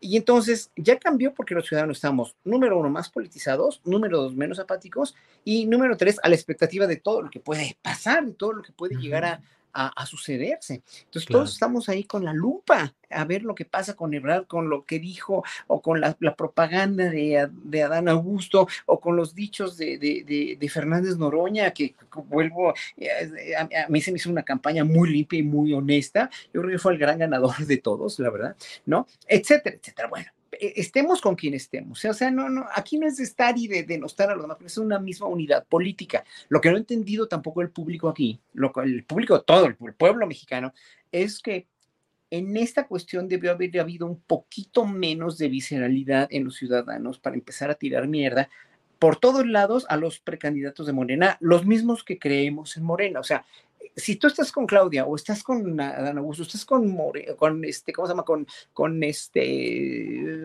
Noroña o estás con Monreal, no importa si, si, si, pasa algo que no te gusta del otro precandidato, pero no te pelees con los demás, no le eches mierda a los demás. ¿Por qué? Porque estás ensuciando, estás mancillando un movimiento que debe ser un movimiento congruente y unido. Y es lo que también se le olvidó a Marcelo en ese sentido, por muy, por muy, eh, yo no puedo decir ardido, no me gusta usar esa palabra, pero por muy eh, injusto que él considere que fue toda la cuestión, eh, hubiera, habido, hubiera habido menos visceralidad de su parte, porque esa, ese deseo de justicia que considero genuino podría parecer en un momento dado protagonismo, podría uh -huh. parecer en un momento un capricho, y, y, y se me hace muy riesgoso de un político que ha obrado también durante toda su carrera política, tanto en la Ciudad de México como en la Cancillería, como con todos los cargos que ha tenido, ha, ha, ha, obrado bien, ha demostrado ser un político de, con una congruencia, con una cepa muy firme, muy buena. Y bueno, pues no es lo mismo, no es lo mismo hablar de él que hablar de Monreal, por ejemplo, ¿no? Ahora que suena para la Ciudad de México. Pero, pues eso es lo que yo me temía, o sea, ya nos temíamos, ya se veía venir, ¿no? Ahora, si se va a Movimiento Ciudadano, si se va de, otro o cualquier otro partido, candidatura independiente o lo que sea, va a lograr, dijéramos, desbalancear un equilibrio que ya está el equilibrio en las encuestas desde hace meses, ¿no? Desde hace años, donde la, gente prefiere por mucho a Morena que cualquiera de los, los partidos de la corrupta alianza de, de esta alianza contra natura que tienen el PPP, ¿no? El PRI-PAN-PRD y que en un momento dado pues lo puede desbalancear si hay un alguien tan fuerte políticamente como él en Movimiento Ciudadano y hoy más con el con la con el pues con la cuestión de, de Luis Donaldo Colosio que no se va a lanzar como como candidato no que era el más fuerte claro. comillas que a mí se me hizo muy honesto mira yo lo admiré mucho y dije ay qué chavo tan buena onda qué bueno que lo hizo porque obviamente todos habíamos perdido habíamos supuesto que había perdido el rumbo Luis Donaldo. Pues no, no lo perdió. Tonto no es, tonto no es. Es un chavo muy inteligente y sabe lo que hace. Pero, pues, Bien. sabe más lo que hace que Marcelo en ese sentido. Sí. Horacio, eh, ¿qué tanto crees que en las clases medias y en los grupos que están indecisos respecto a apoyar o no la continuidad de la 4T, porque tienen reticencias en algunos terrenos, el, el arte, la cultura, la ciencia, la seguridad pública, que tienen ¿qué tanto hoy se puede estar construyendo un imán electoral con Marcelo Ebrard en un México en el cual pues muchas veces se apoya al disidente, al que rompe, al rebelde, al que se enfrenta al poder? ¿Crees que Marcelo Ebrard pueda crecer como figura rupturista verdadera y con una buena base social? Dependiendo cómo se lance y dependiendo contra quién se lance. O sea, ya en el sentido de que a ver quién queda de precandidato o de, de candidato de Morena, a ver si es o sea, a ver si es cierto, más bien, ya sabemos que Xochitl va a ser la candidata de la, a la presidencia de, de, la alianza, está por México, pero sabemos que no representa ningún riesgo porque no tiene el perfil, obviamente. Ojalá que mucha gente vea, ojalá que, yo creo que la mayoría de gente lo ve, Julio, es que la mayoría de gente está viendo lo que está haciendo López Obrador, quién es Xochitl Gálvez, quién es Claudia X González, lo ven, pero se hacen tontos, se hacen tontos porque en verdad, o la verdad, la gente que no se hace tonta y que lo sigue creyendo es porque como Vicente Fox es tonta. Vicente Fox es un tonto, no, no se le puede decir de otra manera, o, como le dijo al presidente que no me gusta ni, ni pendejear a nadie, pero pues es, una, es, es, una gente que no vale ni la pena voltear a ver, ¿no? Con sus mayúsculas sin acento, pues, ¿no? Pero en ese sentido, yo creo que, que eh, Marcelo Ebrard podría representar una, una, una otra opción junto con el candidato de Morena, me refiero, si hay una candidata, un candidato de Morena y está él por, supongamos, Movimiento Ciudadano, ¿no? Pero al irse el Movimiento Ciudadano, el, el Partido Movimiento Ciudadano tiene tanta poca credibilidad ya con lo que ha pasado en Jalisco, con, con Alfaro, y con el gobernador de Nuevo León también, que pues no da mucho color tampoco, no se le, o sea, digo, obviamente es un gobernador no tan repudiado como el de Guadalajara, de Jalisco, perdón, por los jaliscienses, y no hay tanto problema en Monterrey de, crimen organizado, etcétera, etcétera, pero Movimiento Ciudadano ya es una marca bastante menor, dijéramos, ¿no? Entonces, por mucho que le quieran inyectar vitaminas con Ebrard a Movimiento Ciudadano, yo creo que la gente sigue viendo en la cuarta transformación, aunque no lo digan, sigue viendo una estabilidad política financiera congruente, la educación, la cuestión de la, etcétera, etcétera. Aunque digan aquí los odiadores, que tú y yo somos o que lo que sea, ¿no?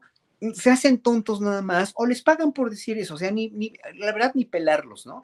Pero, o que nos dan dinero, o que a mí me dan dinero la 4T, o sea, no es eso, es que tienes que ver en verdad qué quieres como país y si no tienes como ciudadano la conciencia tantita conciencia de ver que está cuidando, este gobierno está cuidando tu educación, tu salud con la cuestión de, de la, de, de, toda la, la, cuestión de la salud, sí, que no hay medicinas, que no hubo medicinas para cáncer, no las hubo en todo el mundo, que no, que no hay todavía este, pastillas para los eh, enfermos de depresión, eh, como lo anunciaron, sí, pero es una cuestión de, abastecimiento mundial, bla, bla, bla, bueno, lo que quieran y manden, sí ¿no? Pero sabemos que vamos por un rumbo determinado que era muy distinto, es muy distinto al rumbo al que íbamos antes. No queríamos ver más eso, pero no podíamos verlo y no podíamos manifestarlo porque no nos dejaban. Hoy por hoy los ciudadanos tenemos todas las de ver los puntos sobre las IES y, más bien las sartenes por el mango para poder decir esto es lo que le conviene a México, eso es lo que queremos. La gente se va a ir por Morena, o sea, estas preferencias verdaderamente espectaculares que tiene Morena, ¿no? Que a mí no me gusta todo Morena, obviamente, no me gusta que se estén colgando de Morena muchos, no me gusta que esté aceptando Morena, yo no soy militante de Morena, pero no, obviamente lo veo así como, como con cierta mirada crítica, pero eso es lo único que tenemos, gracias a López Obrador, al movimiento que inició, nada más. Entonces, Marcelo con, con, con, Movimiento Ciudadano, yo lo veo también una alianza medio, pues no contra natura como, como la alianza por México esta, pero sí la veo una alianza un poco forzada, donde Marcelo lo mejor que tiene que ofrecer, lo más valioso que tiene que ofrecer, que lo ha ofrecido, es desde que se volvió de izquierda, desde que entró al PR, desde que fue, o sea, desde que fue un muy buen operador de, de Camacho Liz les guste mucho a gente o no, ¿no? Pero finalmente, pues Marcelo es Marcelo, se pinta solo, no necesita ser presidente de México para ser reconocido por toda la población con muchas cosas que hizo buenísimas y otras que no tanto, pero no, no hay de otra, no hay de otra. Bien, Horacio Franco, pues aquí estamos en este momento de reflexión, de análisis y de compartir puntos de vista acerca de lo que está sucediendo en este proceso. Así es que te agradezco mucho. Vamos a tener en un ratito más una entrevista con John Ackerman para ver también desde los convencionistas de Morena cómo ven lo que está sucediendo, qué, cuál es su visión y su postura. Así es que, Horacio Franco, pues como siempre, agradecidos de esta posibilidad y ya nos veremos el próximo viernes, que en términos de la política, uy, está lejanísimo todavía el llegar a esa, a esa a ese momento. Pero por hoy, a reserva de lo que desees agregar, muchas gracias, Horacio. Pues muchas gracias, Julio, por tu deferencia de, llamarme para esta entrevista. Yo lo único que de veras eh, le ruego encarecidamente a Marcelo Ebrard es que anteponga los intereses del país genuinos, aunque haya habido lo que haya habido y que presente las pruebas y que sí dirima. No digo que no, no le digo, Marcelo, cállate la boca. Claro que no, yo a, Marcelo lo aprecio, a Marcelo lo admiro, pero es importante que ahorita, y se lo suplico a él, o sea, personalmente, ¿no? Que como buen Libra que es, porque él, es del 10 de octubre, yo soy del 11, los signos no, no representan nada, pero como buen librano que es, Marcelo, por favor, ve, ve, ve que no vaya a ocasionar ningún de veras ninguna, ningún caos o ninguna, ningún derrumbe en tu imagen, primero en ti, porque si crees en ti, yo creo que crees en, en, que has hecho muy bien tu trabajo y que mereces lo mejor, ¿sí? Pero si no te toca la presidencia, pues no te toca. Digo, a mí no me tocó ser este, Mozart, bueno, pues ni modo, ¿no? Pues soy Horacio Franco y, y, he hecho lo que he hecho por cómo lo he podido hacer. Pero lo importante es antepon el movimiento de la 4T antepone los intereses de México a lo que haya sido o no haya sido, te hayan hecho a ti, porque finalmente lo más importante no eres tú, ni es López Obrador, es el país. Horacio, muchas gracias. Gracias por tu reflexión y seguimos en contacto. Hasta pronto, Horacio. Gracias. Hasta luego. Chao.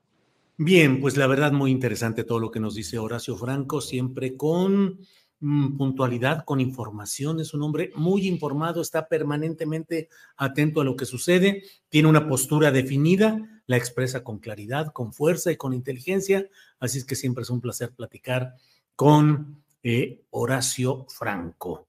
Eh, hay, como le digo, hay muchos... Um, em, eh, Ro Cordero dice, me cae bien Horacio, pero de verdad mi talk nunca recibe bien que traiga sus playeras de mamey de barras padreras ya, señor, un Apolo de menos. Bueno, ahorita eso como que bueno.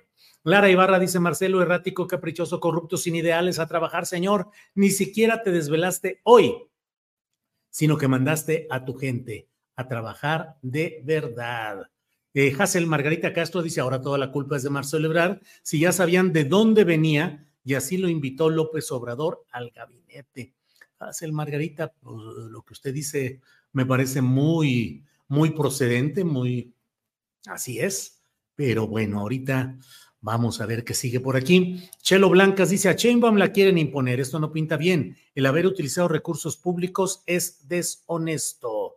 Eh, puros cuentos tuyos, Horacio Small, dice Juan Carlos Rodríguez. Bueno, em, Georgina dice, Chainbaum no garantiza que el país mejore, simplemente ve todo lo que ha gastado en su campaña y los compromisos adquiridos con eso. Em, criticaron a Paredes por agachona y ahora critican a Ebrar por alzar la voz, dice Elías Bautista Hernández.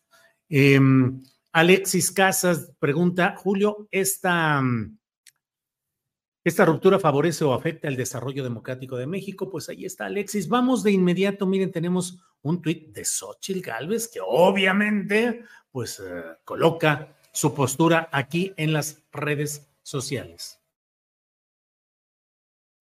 Dice, a ti tampoco te cumplió AMLO. Únete a los millones de decepcionados. En este frente amplio te recibimos con el corazón, no con la fuerza pública. Bueno claro que no iba a desaprovechar la oportunidad Xochitl Galvez. Mm, aquí tenemos una nota que hizo Isaac eh, Rosales, nuestro compañero de astillero, de la página de julioastillero.com. En esto, Marcelo aguanta, el pueblo se levanta. Xochitl se burla de lo acontecido en el proceso interno de Morena. Es una nota de Isaac Rosales que dice, Berta Xochitl Gálvez eh, eh, utilizó la misma frase del presidente López Obrador para referirse a las denuncias de Marcelo Ebrard en torno a las incidencias en el proceso interno de Morena. En una comparecencia frente a diversos reporteros, la política hidalguense también aseguró tener afecto por Dante Delgado. Eh, poco antes de que la cuestionaran, dijo que esto era un indicador de humo blanco, es decir, que sí significaría algún acuerdo entre los partidos que representan. Bueno, pues eso es lo que ha dicho hoy Xochitl. Marcelo aguanta, el pueblo se levanta. Em, quiero escuchar a John Ackerman, dice Isabel Elizondo. Gracias, creo que va a ser solo telefónico. Ahorita lo vemos. Eh, Suárez dice, excelente análisis de Horacio, un ciudadano al que hay que imitar en su carácter crítico, con inteligencia y objetividad. Mm.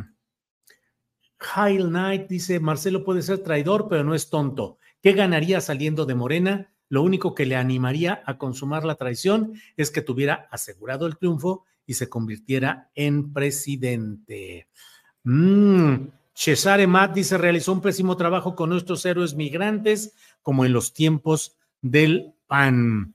Eh, por acá, José Soto Félix dice, Marcelo es un valiente guerrero, no se deja, defiende la democracia. Em, bueno, bueno, bueno. Mm, un segundito, déjenme ir checando aquí lo que tenemos pendiente.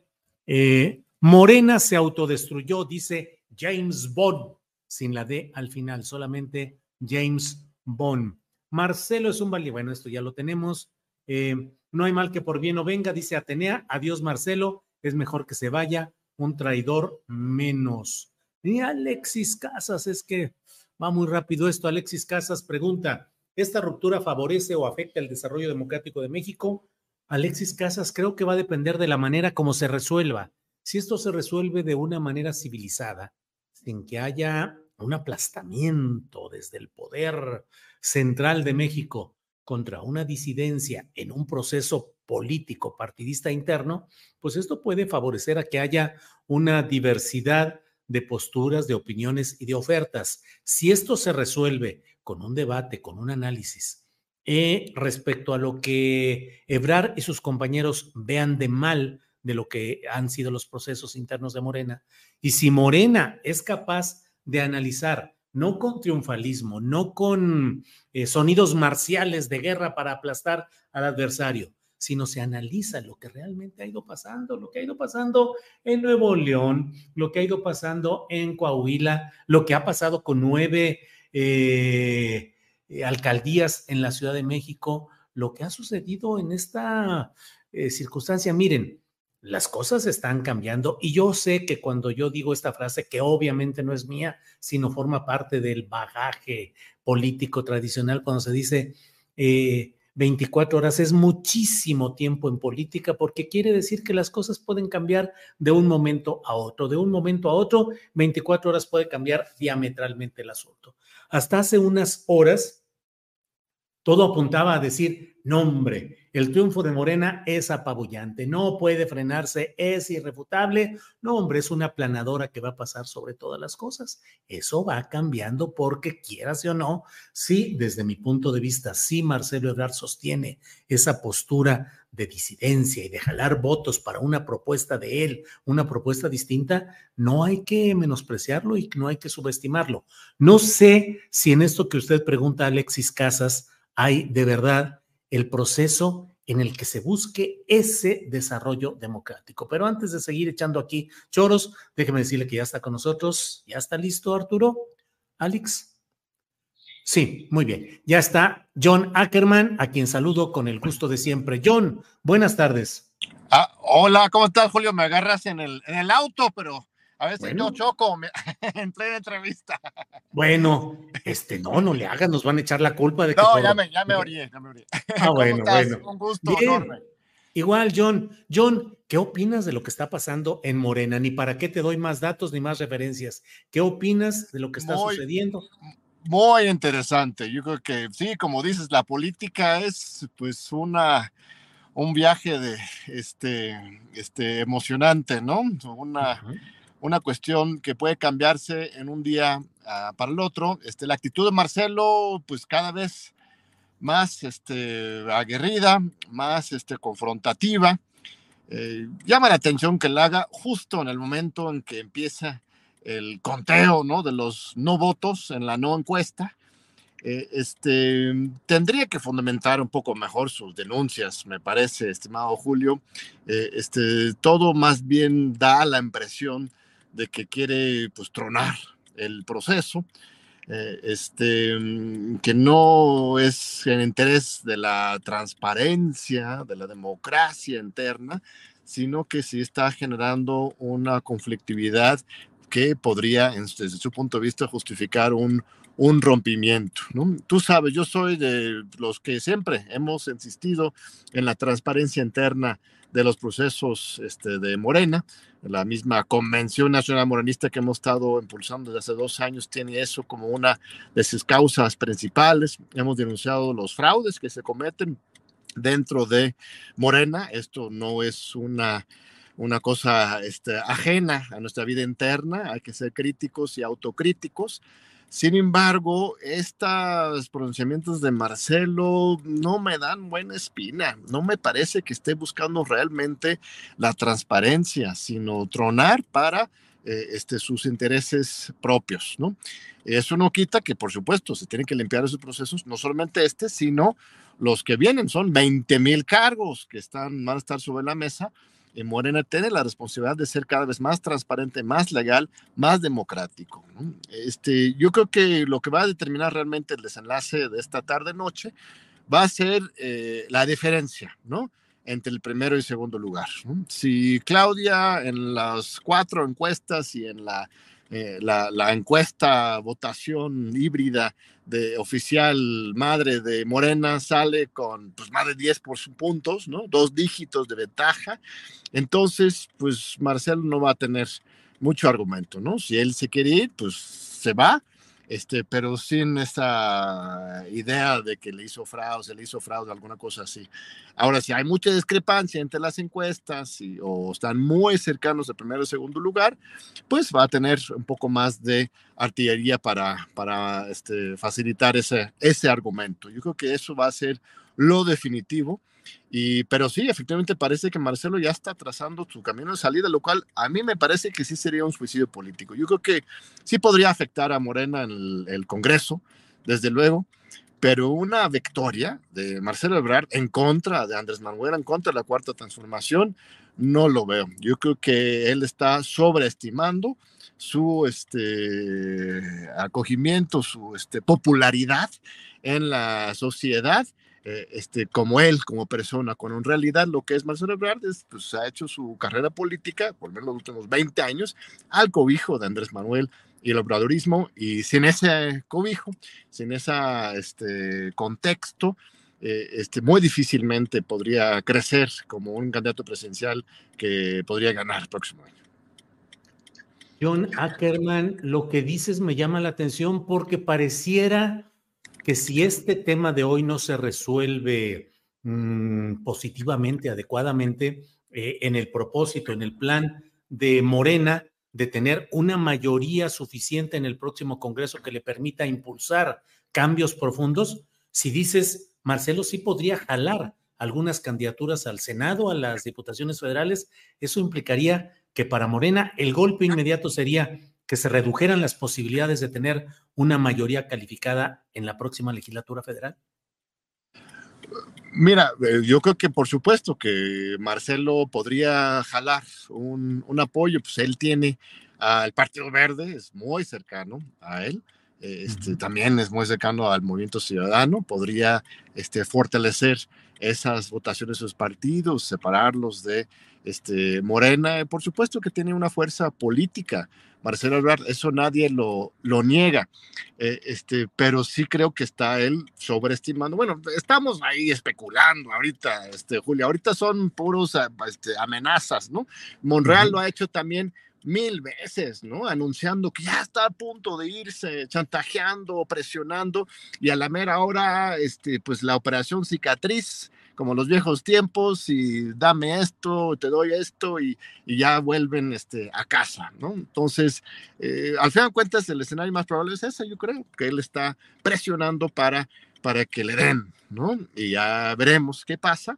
aunque pues sí, sorprende, sorprende su actitud hoy, justo en el momento del conteo de los votos, de salir con una declaración tan fuerte, eh, este, da, sí es un, un, giro, porque una cosa es denunciar y otro es este esfuerzo por tronar, ¿no?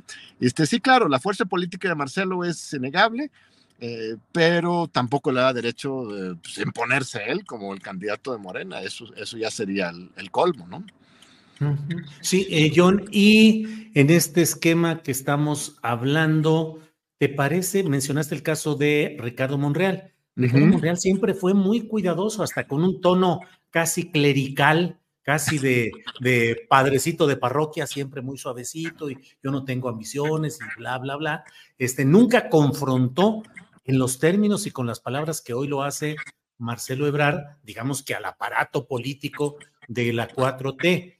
¿Te parece que con esas palabras y a pesar de que has mencionado cómo finalmente Ricardo Monreal fue, pues digamos, perdonado en las alturas, ¿crees que Marcelo está cruzando ya una raya de la que no se puede echar para atrás o en política todo puede ser retrotraído? Pues veremos, que Julio, yo creo que va a depender de, esta noche y este no, no sabemos, no sabemos. Yo creo que Marcelo sí está con otro estilo pero mira, eh, este, las denuncias se deben de hacer, en cierto sentido, pues hay, hay, hay que abrazar la, la, pluralidad de puntos de vista. Este, pues yo mismo, tú sabes, he este, usado palabras muy fuertes para criticar la gestión de eh, Mario Delgado, de Celali Hernández, de toda la cúpula del partido, porque efectivamente a veces sus comportamientos son muy desesperantes, ¿no? Alguna falta de respeto para eh, este, los integrantes del, del, partido. Entonces, este, puede ser que Marcelo nada más esté enojado, ¿no? Y pues a la mera hora este, logran esta operación cicatriz. Veremos. Yo creo que mucho va a depender, insisto, de la diferencia en primero y segundo lugar. Si, si, si Claudia arrasa, entonces, pues Marcelo puede ser que se vaya, pero se va a ir eh, este, porque quiere, no porque se justifique alguna denuncia de fraude, ¿no? Entonces, eso va a determinar mucho, ¿no? En los resultados y la cercanía este, de cómo se presentan esta noche. John Ackerman, antes de que te infraccionen por estar ahí estacionado o de que suceda alguna otra cosa, eh, solo te pido una pequeña reflexión en este sentido. Ustedes, los convencionistas, tú en lo personal, han sido insistentes, denunciantes, señaladores pues de las distorsiones que hay en los procesos políticos del partido en el que siguen militando, que es Morena. A la luz de lo que ustedes han impugnado y han impulsado una especie de nueva cultura democrática adentro de Morena, ¿qué reflexión tienes respecto a esto que está sucediendo hoy? ¿Es consecuencia de qué? ¿Qué es lo que se debe revisar? Y si finalmente hay que cerrar filas en Morena ante estas circunstancias. Yo creo que las dos cosas, tenemos que cuidar mucho la legalidad la transparencia del proceso. Esta encuesta presidencial ha, tenido algunos candados que no tenían otras encuestas, ¿no? Eso mismo de la votación en urna no, nunca se había implementado, el tema del acompañamiento de los diferentes anteprecandidatos al levantamiento de la encuesta también es una innovación, pero también ha habido mucha opacidad, este, lo cual da pie a esta desconfianza y estas denuncias de, de, Marcelo. Habría que ver realmente las denuncias, porque yo he visto, he escuchado a Marta Delgado y a, a Malumicher, a mismo hablar, hablar de, por ejemplo, 14% de las casillas con irregularidades, pero todavía no veo directamente las evidencias. Entonces, eh, sí los tiene que presentar y hay que evaluarlo. Y que esto lo llevemos de ejemplo, más allá de lo que ocurre con Marcelo, este, por supuesto que hemos exigido desde hace tiempo que Morena tiene que limpiar sus procesos internos. Ahorita vienen 20 mil cargos van a estar en disputas, desde regidorías, diputados locales, presidentes municipales, toda la Cámara es diputados, senadores federal y las gobernaturas, etcétera. Y si Morena no logra procesar pulcramente estos cargos, sí puede empezar a este, afectarse por dentro, desgranarse por dentro, y este, no queremos que esta situación se, repita. Coahuila, por ejemplo, fue el ejemplo más este, terrible de cómo se manejó mal un proceso de sucesión, y pues vamos a ver, vamos a ver este cómo se presentan las encuestas, qué información dan, si ofrecen, por ejemplo, las bases de datos, si se puede hacer una auditoría. Si Marcelo realmente puede demostrar que hubo un fraude en su contra, pues este, bien, habría que ver las evidencias. Pero si esto es nada más un ardid, una amenaza, una forma de, tronar un proceso que en general eh, es eh, limpio, entonces pues sí es un acto de, no sé si de traición, pero de, subversión de, de, la institucionalidad de la unidad del partido. Entonces sí tenemos que que, ser muy exigentes, pero también muy cuidadosos. Yo creo que sí es importante defender la unidad y este, en, en principio vamos a, evaluar la situación y, este, y buscar la unidad, como siempre, desde la Convención Morenista siempre le hemos apostado a la unidad. Nunca hemos trazado ninguna ruta de salida del partido. Siempre hemos buscado desde adentro limpiar y rescatar eh, los principios fundacionales del movimiento. Bien, pues John Ackerman, muchas gracias como siempre por esta oportunidad de platicar contigo e iremos viendo qué es lo que sucede en estos momentos delicados, definitorios de la vida política del país. Gracias, John. Al contrario, queridísimo Julio, toda mi admiración por tu trabajo y este un fuerte abrazo. Igual, hasta pronto, John Ackerman. Bien, son las 4 de la tarde con 16 minutos, 4 de la tarde con 16 minutos. Y mire, van llegando, tenemos otros uh, tweets que van dando cuenta del pulso político que va caminando. Conforme los vayan poniendo, voy, hago algún tipo de comentario respecto a lo que implican o significan estos tweets, que claro que está ardiendo las redes sociales respecto a estos temas. Eh, Marcelo Ebrard dice, Malú Mitcher fue golpeada por la policía de la Ciudad de México solo por querer pasar a acreditar a nuestra representación en el conteo. Ella es orgullo de nuestro movimiento. Repudiamos el uso de la fuerza en su contra. Jamás pensé vivir algo así en mi propio partido. Eso dice Marcelo Ebrard. Bueno, vamos de inmediato con una gran periodista Daniela Pastrana, con quien hemos compartido micrófonos y reflexión en este programa, y hoy la hemos invitado y le hemos pedido que nos dé también su punto de vista. Está con, nosotros, Daniela, Pastrana. Daniela, buenas, tardes. buenas tardes. Hola Julio, ¿qué tal? Qué gusto estar aquí contigo. Daniela, ¿cómo vas viendo lo que va sucediendo en este terreno de Morena y sus candidatos?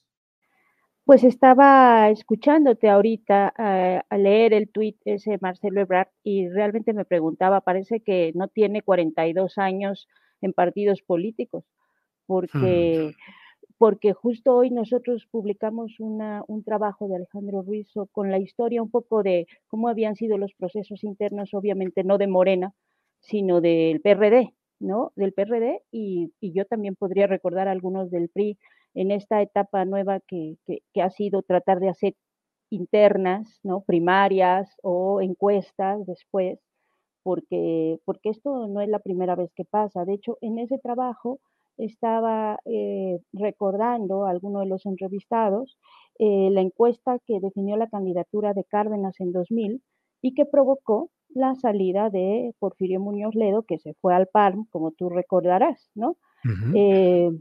Y estos, no, o sea, estos, estos ejercicios, también algún otro, el de una, una, eh, eh, una elección en la que para elegir al, presidente nacional del PRD eh, entre Amalia García y Jesús Ortega, en la que se dijeron esto que se están diciendo y el triple, ¿no? O sea, no, no, no, no hay elecciones que hayan sido o procesos internos que no hayan salido con estas raspaduras, lo cual es lamentable porque ya Hubiéramos esperado que los partidos fueran avanzando en sus procesos, pero ninguno ha sido fácil, porque lo que se juega es mucho, ¿no?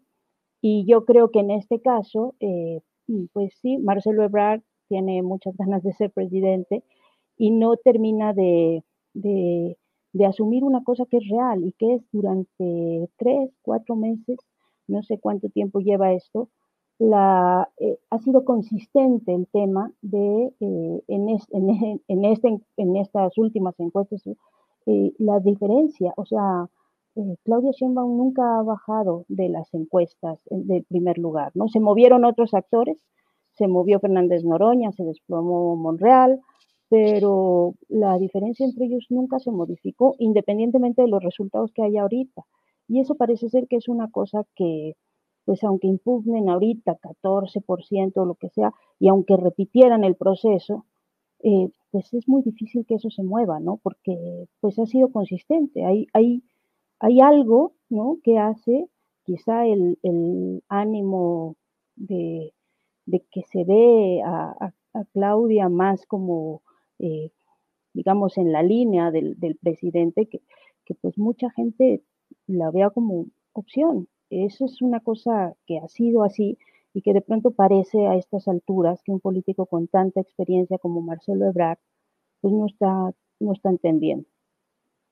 Bien, Daniela. ahora, Daniela, finalmente, eh, los procesos uh, de esta índole eh, suelen hacer que en la sociedad haya segmentos que apoyan a aquel que se revela contra el poder, el que denuncia la imposición. ¿Estamos en presencia, crees tú, de una figura, Marcelo Ebrard, que pueda convertirse en un líder rupturista, en un líder verdadero de oposición, desde Movimiento Ciudadano o desde, hay quienes dicen que podría ser un, un trato, un acuerdo con Xochitl Gálvez? En fin, la pregunta es si crees que Marcelo, en su textura política, ideológica, puede ser un líder rupturista y si en este mare magnum político y electoral ideológico en el que estamos, pueda pegar de pronto la idea de que Marcelo, un hombre con, como dices, 42 años conociendo la política mexicana, se convierta en el rupturista. ¿Qué opinas, Daniela?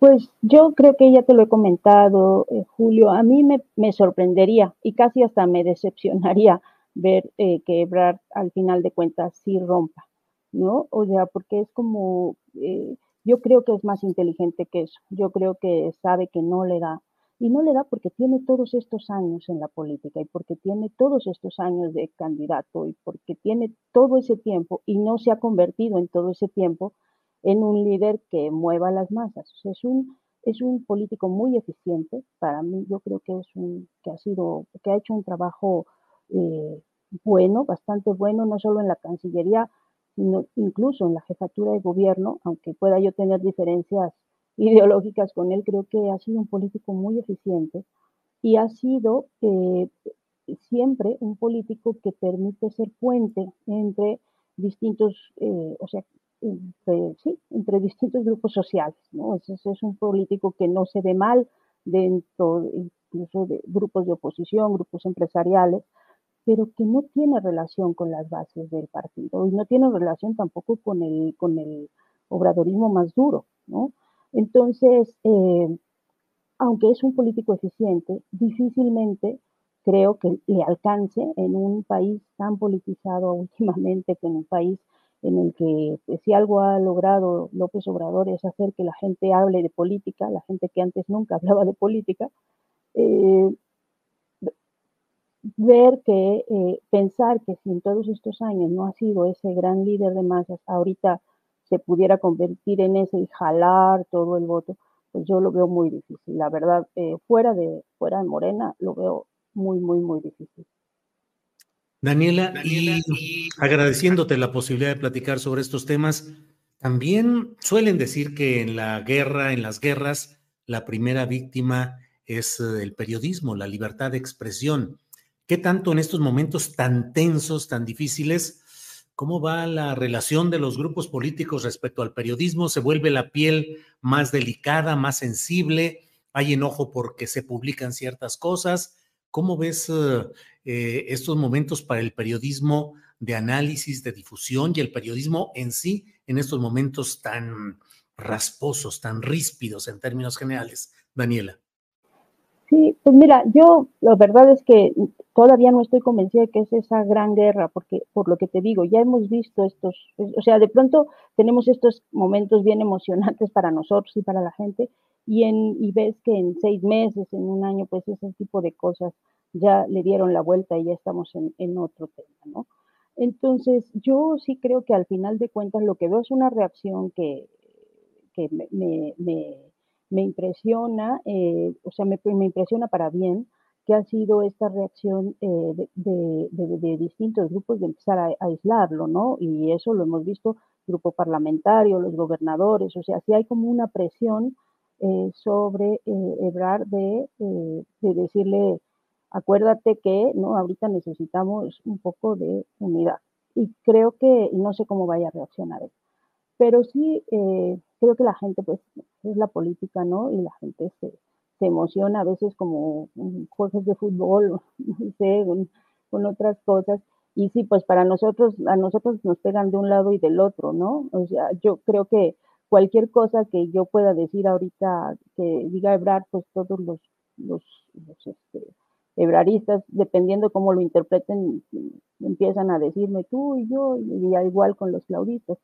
Eh, lo veo como parte de, un momento. Creo que eh, hay mucho en juego y después de lo desaseado que fue el proceso de elección de la candidata del Frente Amplio de la oposición, eh, sería una barbaridad que permitieran que esto llegara a mayores. Entonces, no sé, yo pienso que sí va a haber, pues es que hay inteligencia también en, el partido. A veces ganan las pasiones, pero hay inteligencia. Yo pienso que va a haber estas, estas eh, le, llaman siempre las operaciones cicatrices, pero pues va a haber, va a ganar la, la, la sensatez y de entender que si se, si se dejan llevar por los enojos de, que provocan estar en las redes sociales, terminarán, terminarán este, eh, haciéndose un autogol cuando pues les acaban de entregar en, bandeja de plata el, del lado contrario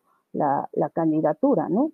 Entonces, eh, pienso que eso, que al final, después, hoy, pues toda la gente está muy emocionada, no sabemos cuál va a ser el resultado, en una de esas hay una enorme sorpresa, eh, pero pienso que después de hoy van a irse atemperando los ánimos, creo que nosotros vamos a tener algunos raspones, Julio, pero pues toca aplicar esa máxima de, cuando yo era adolescente de Serena Morena, ¿no? ahora sí, ahora sí, literal, Serena Morena. Muy bien, Daniela, pues te agradezco mucho la oportunidad de platicar, a reserva de lo que es agregar, como siempre, agradecidos de tu participación.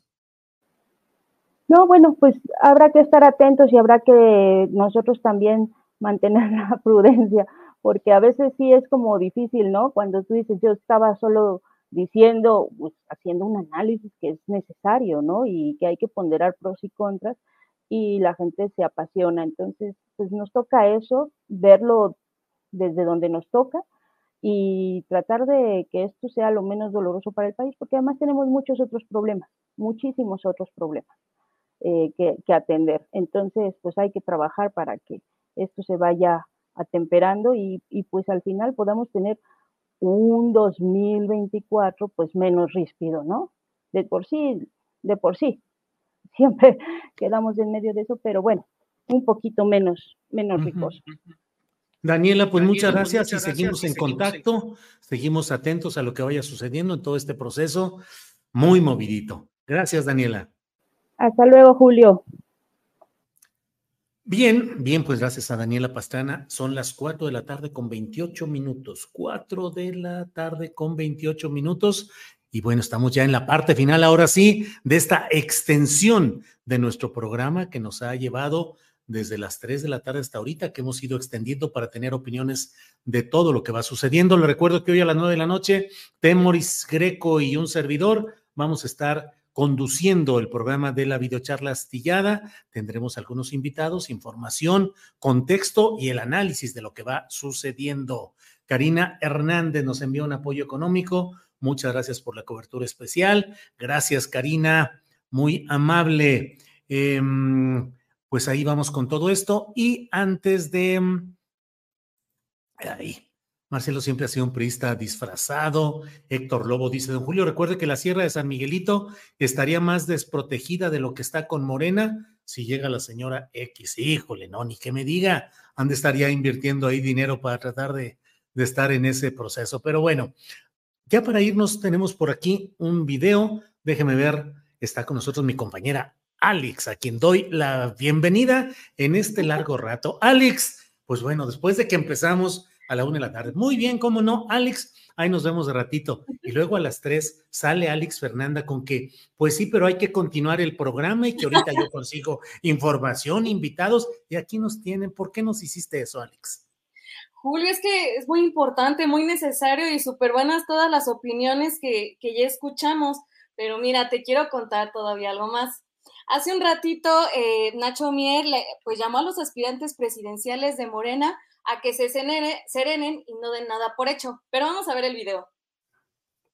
Por hacernos el favor de venir a este llamado derivado de una serie de solicitudes que he tenido de varios medios con relación a la el Estado que está en este momento viviendo el proceso de cómputo de las encuestas que se realizaron en el ejercicio democrático para elegir a la coordinadora o coordinador de nuestro movimiento para la defensa de la transformación.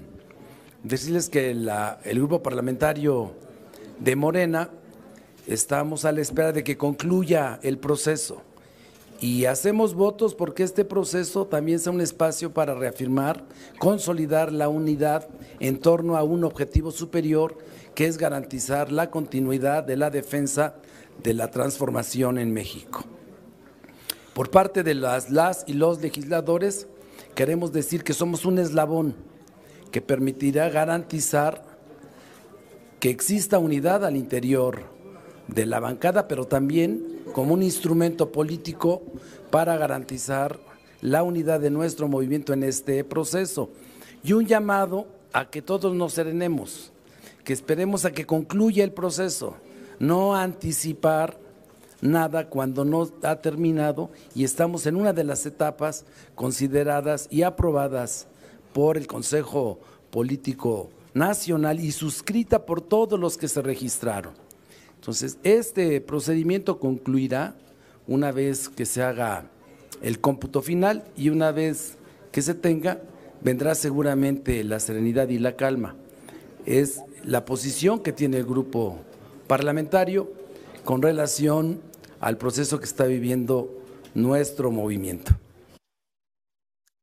Bueno, pues así están ahorita los posicionamientos, las declaraciones, el fijar posturas y vamos a tener una larga tarde, noche y días eh, moviditos en todo esto. Alex Fernanda, le damos las gracias a la tripulación astillero. La verdad es que cuando tomamos la decisión, todavía estábamos en la mesa de periodismo y nos preguntamos aquí por nuestro chat interno, ¿le seguimos o ya nos vamos? Y todo el mundo seguimos. Pues a buscar en ese momento información. Y Alex busca a fulanito y a sutanito y a manganito. Eh, Sebastián Enrique nos mandó información. Arturo Santillán estuvo atento. Eh, Alfredo Hernández en toda la, todo el manejo también eh, Andrés Ramírez. Em, Isaac Rosales, con las, Isaac Rosales con las notas. Ángeles Guerrero, la comandanta que está ahí siempre aportando, cuidando, informando. En fin, pues la verdad. Mariana Hernández con las portadas. ¿Perdón? Mariana, Mariana, Mariana con las, con las, con las portadas, así es. Ahí vamos, ahí vamos caminando. Este Luis eh, Salas, que hoy está con lo de los uh, títulos y los, uh, perdón, con los uh, las redes sociales, sí. los tweets. Bien, pues muchas gracias a quienes nos han acompañado en esta tarde. Ahorita ya a las 5 de la tarde está ya listo Paco Cruz con su acostumbrada videocharla cruzada y a las 9 de la noche nos vemos porque vamos a estar Temoris Greco y un servidor co-conduciendo o conduciendo los dos el programa de la videocharla astillada que hoy va a ser casi en la versión de Querida Urna, que era un programa sobre puros temas electorales. Alex, muchas gracias y en ti, gracias a toda la tripulación astillero y a la gente que nos ha acompañado en esta tarde. Alex. Gracias, Julio. Y también recordarle a la audiencia que toda la información la pueden encontrar en julioastillero.com. Ahí el equipo le anda dando para que esté la información más fresca. Así es. Gracias y hasta pronto. Gracias.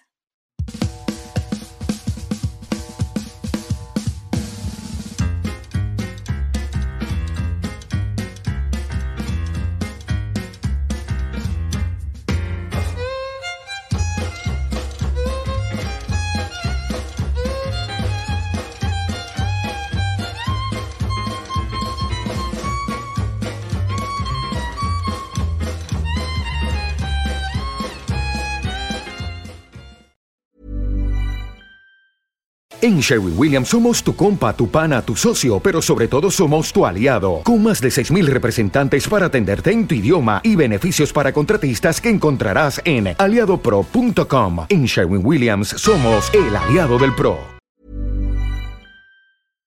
Para que te enteres del próximo noticiero, suscríbete y dale follow en Apple, Spotify, Amazon Music, Google o donde sea que escuches podcast te invitamos a visitar nuestra página julioastillero.com.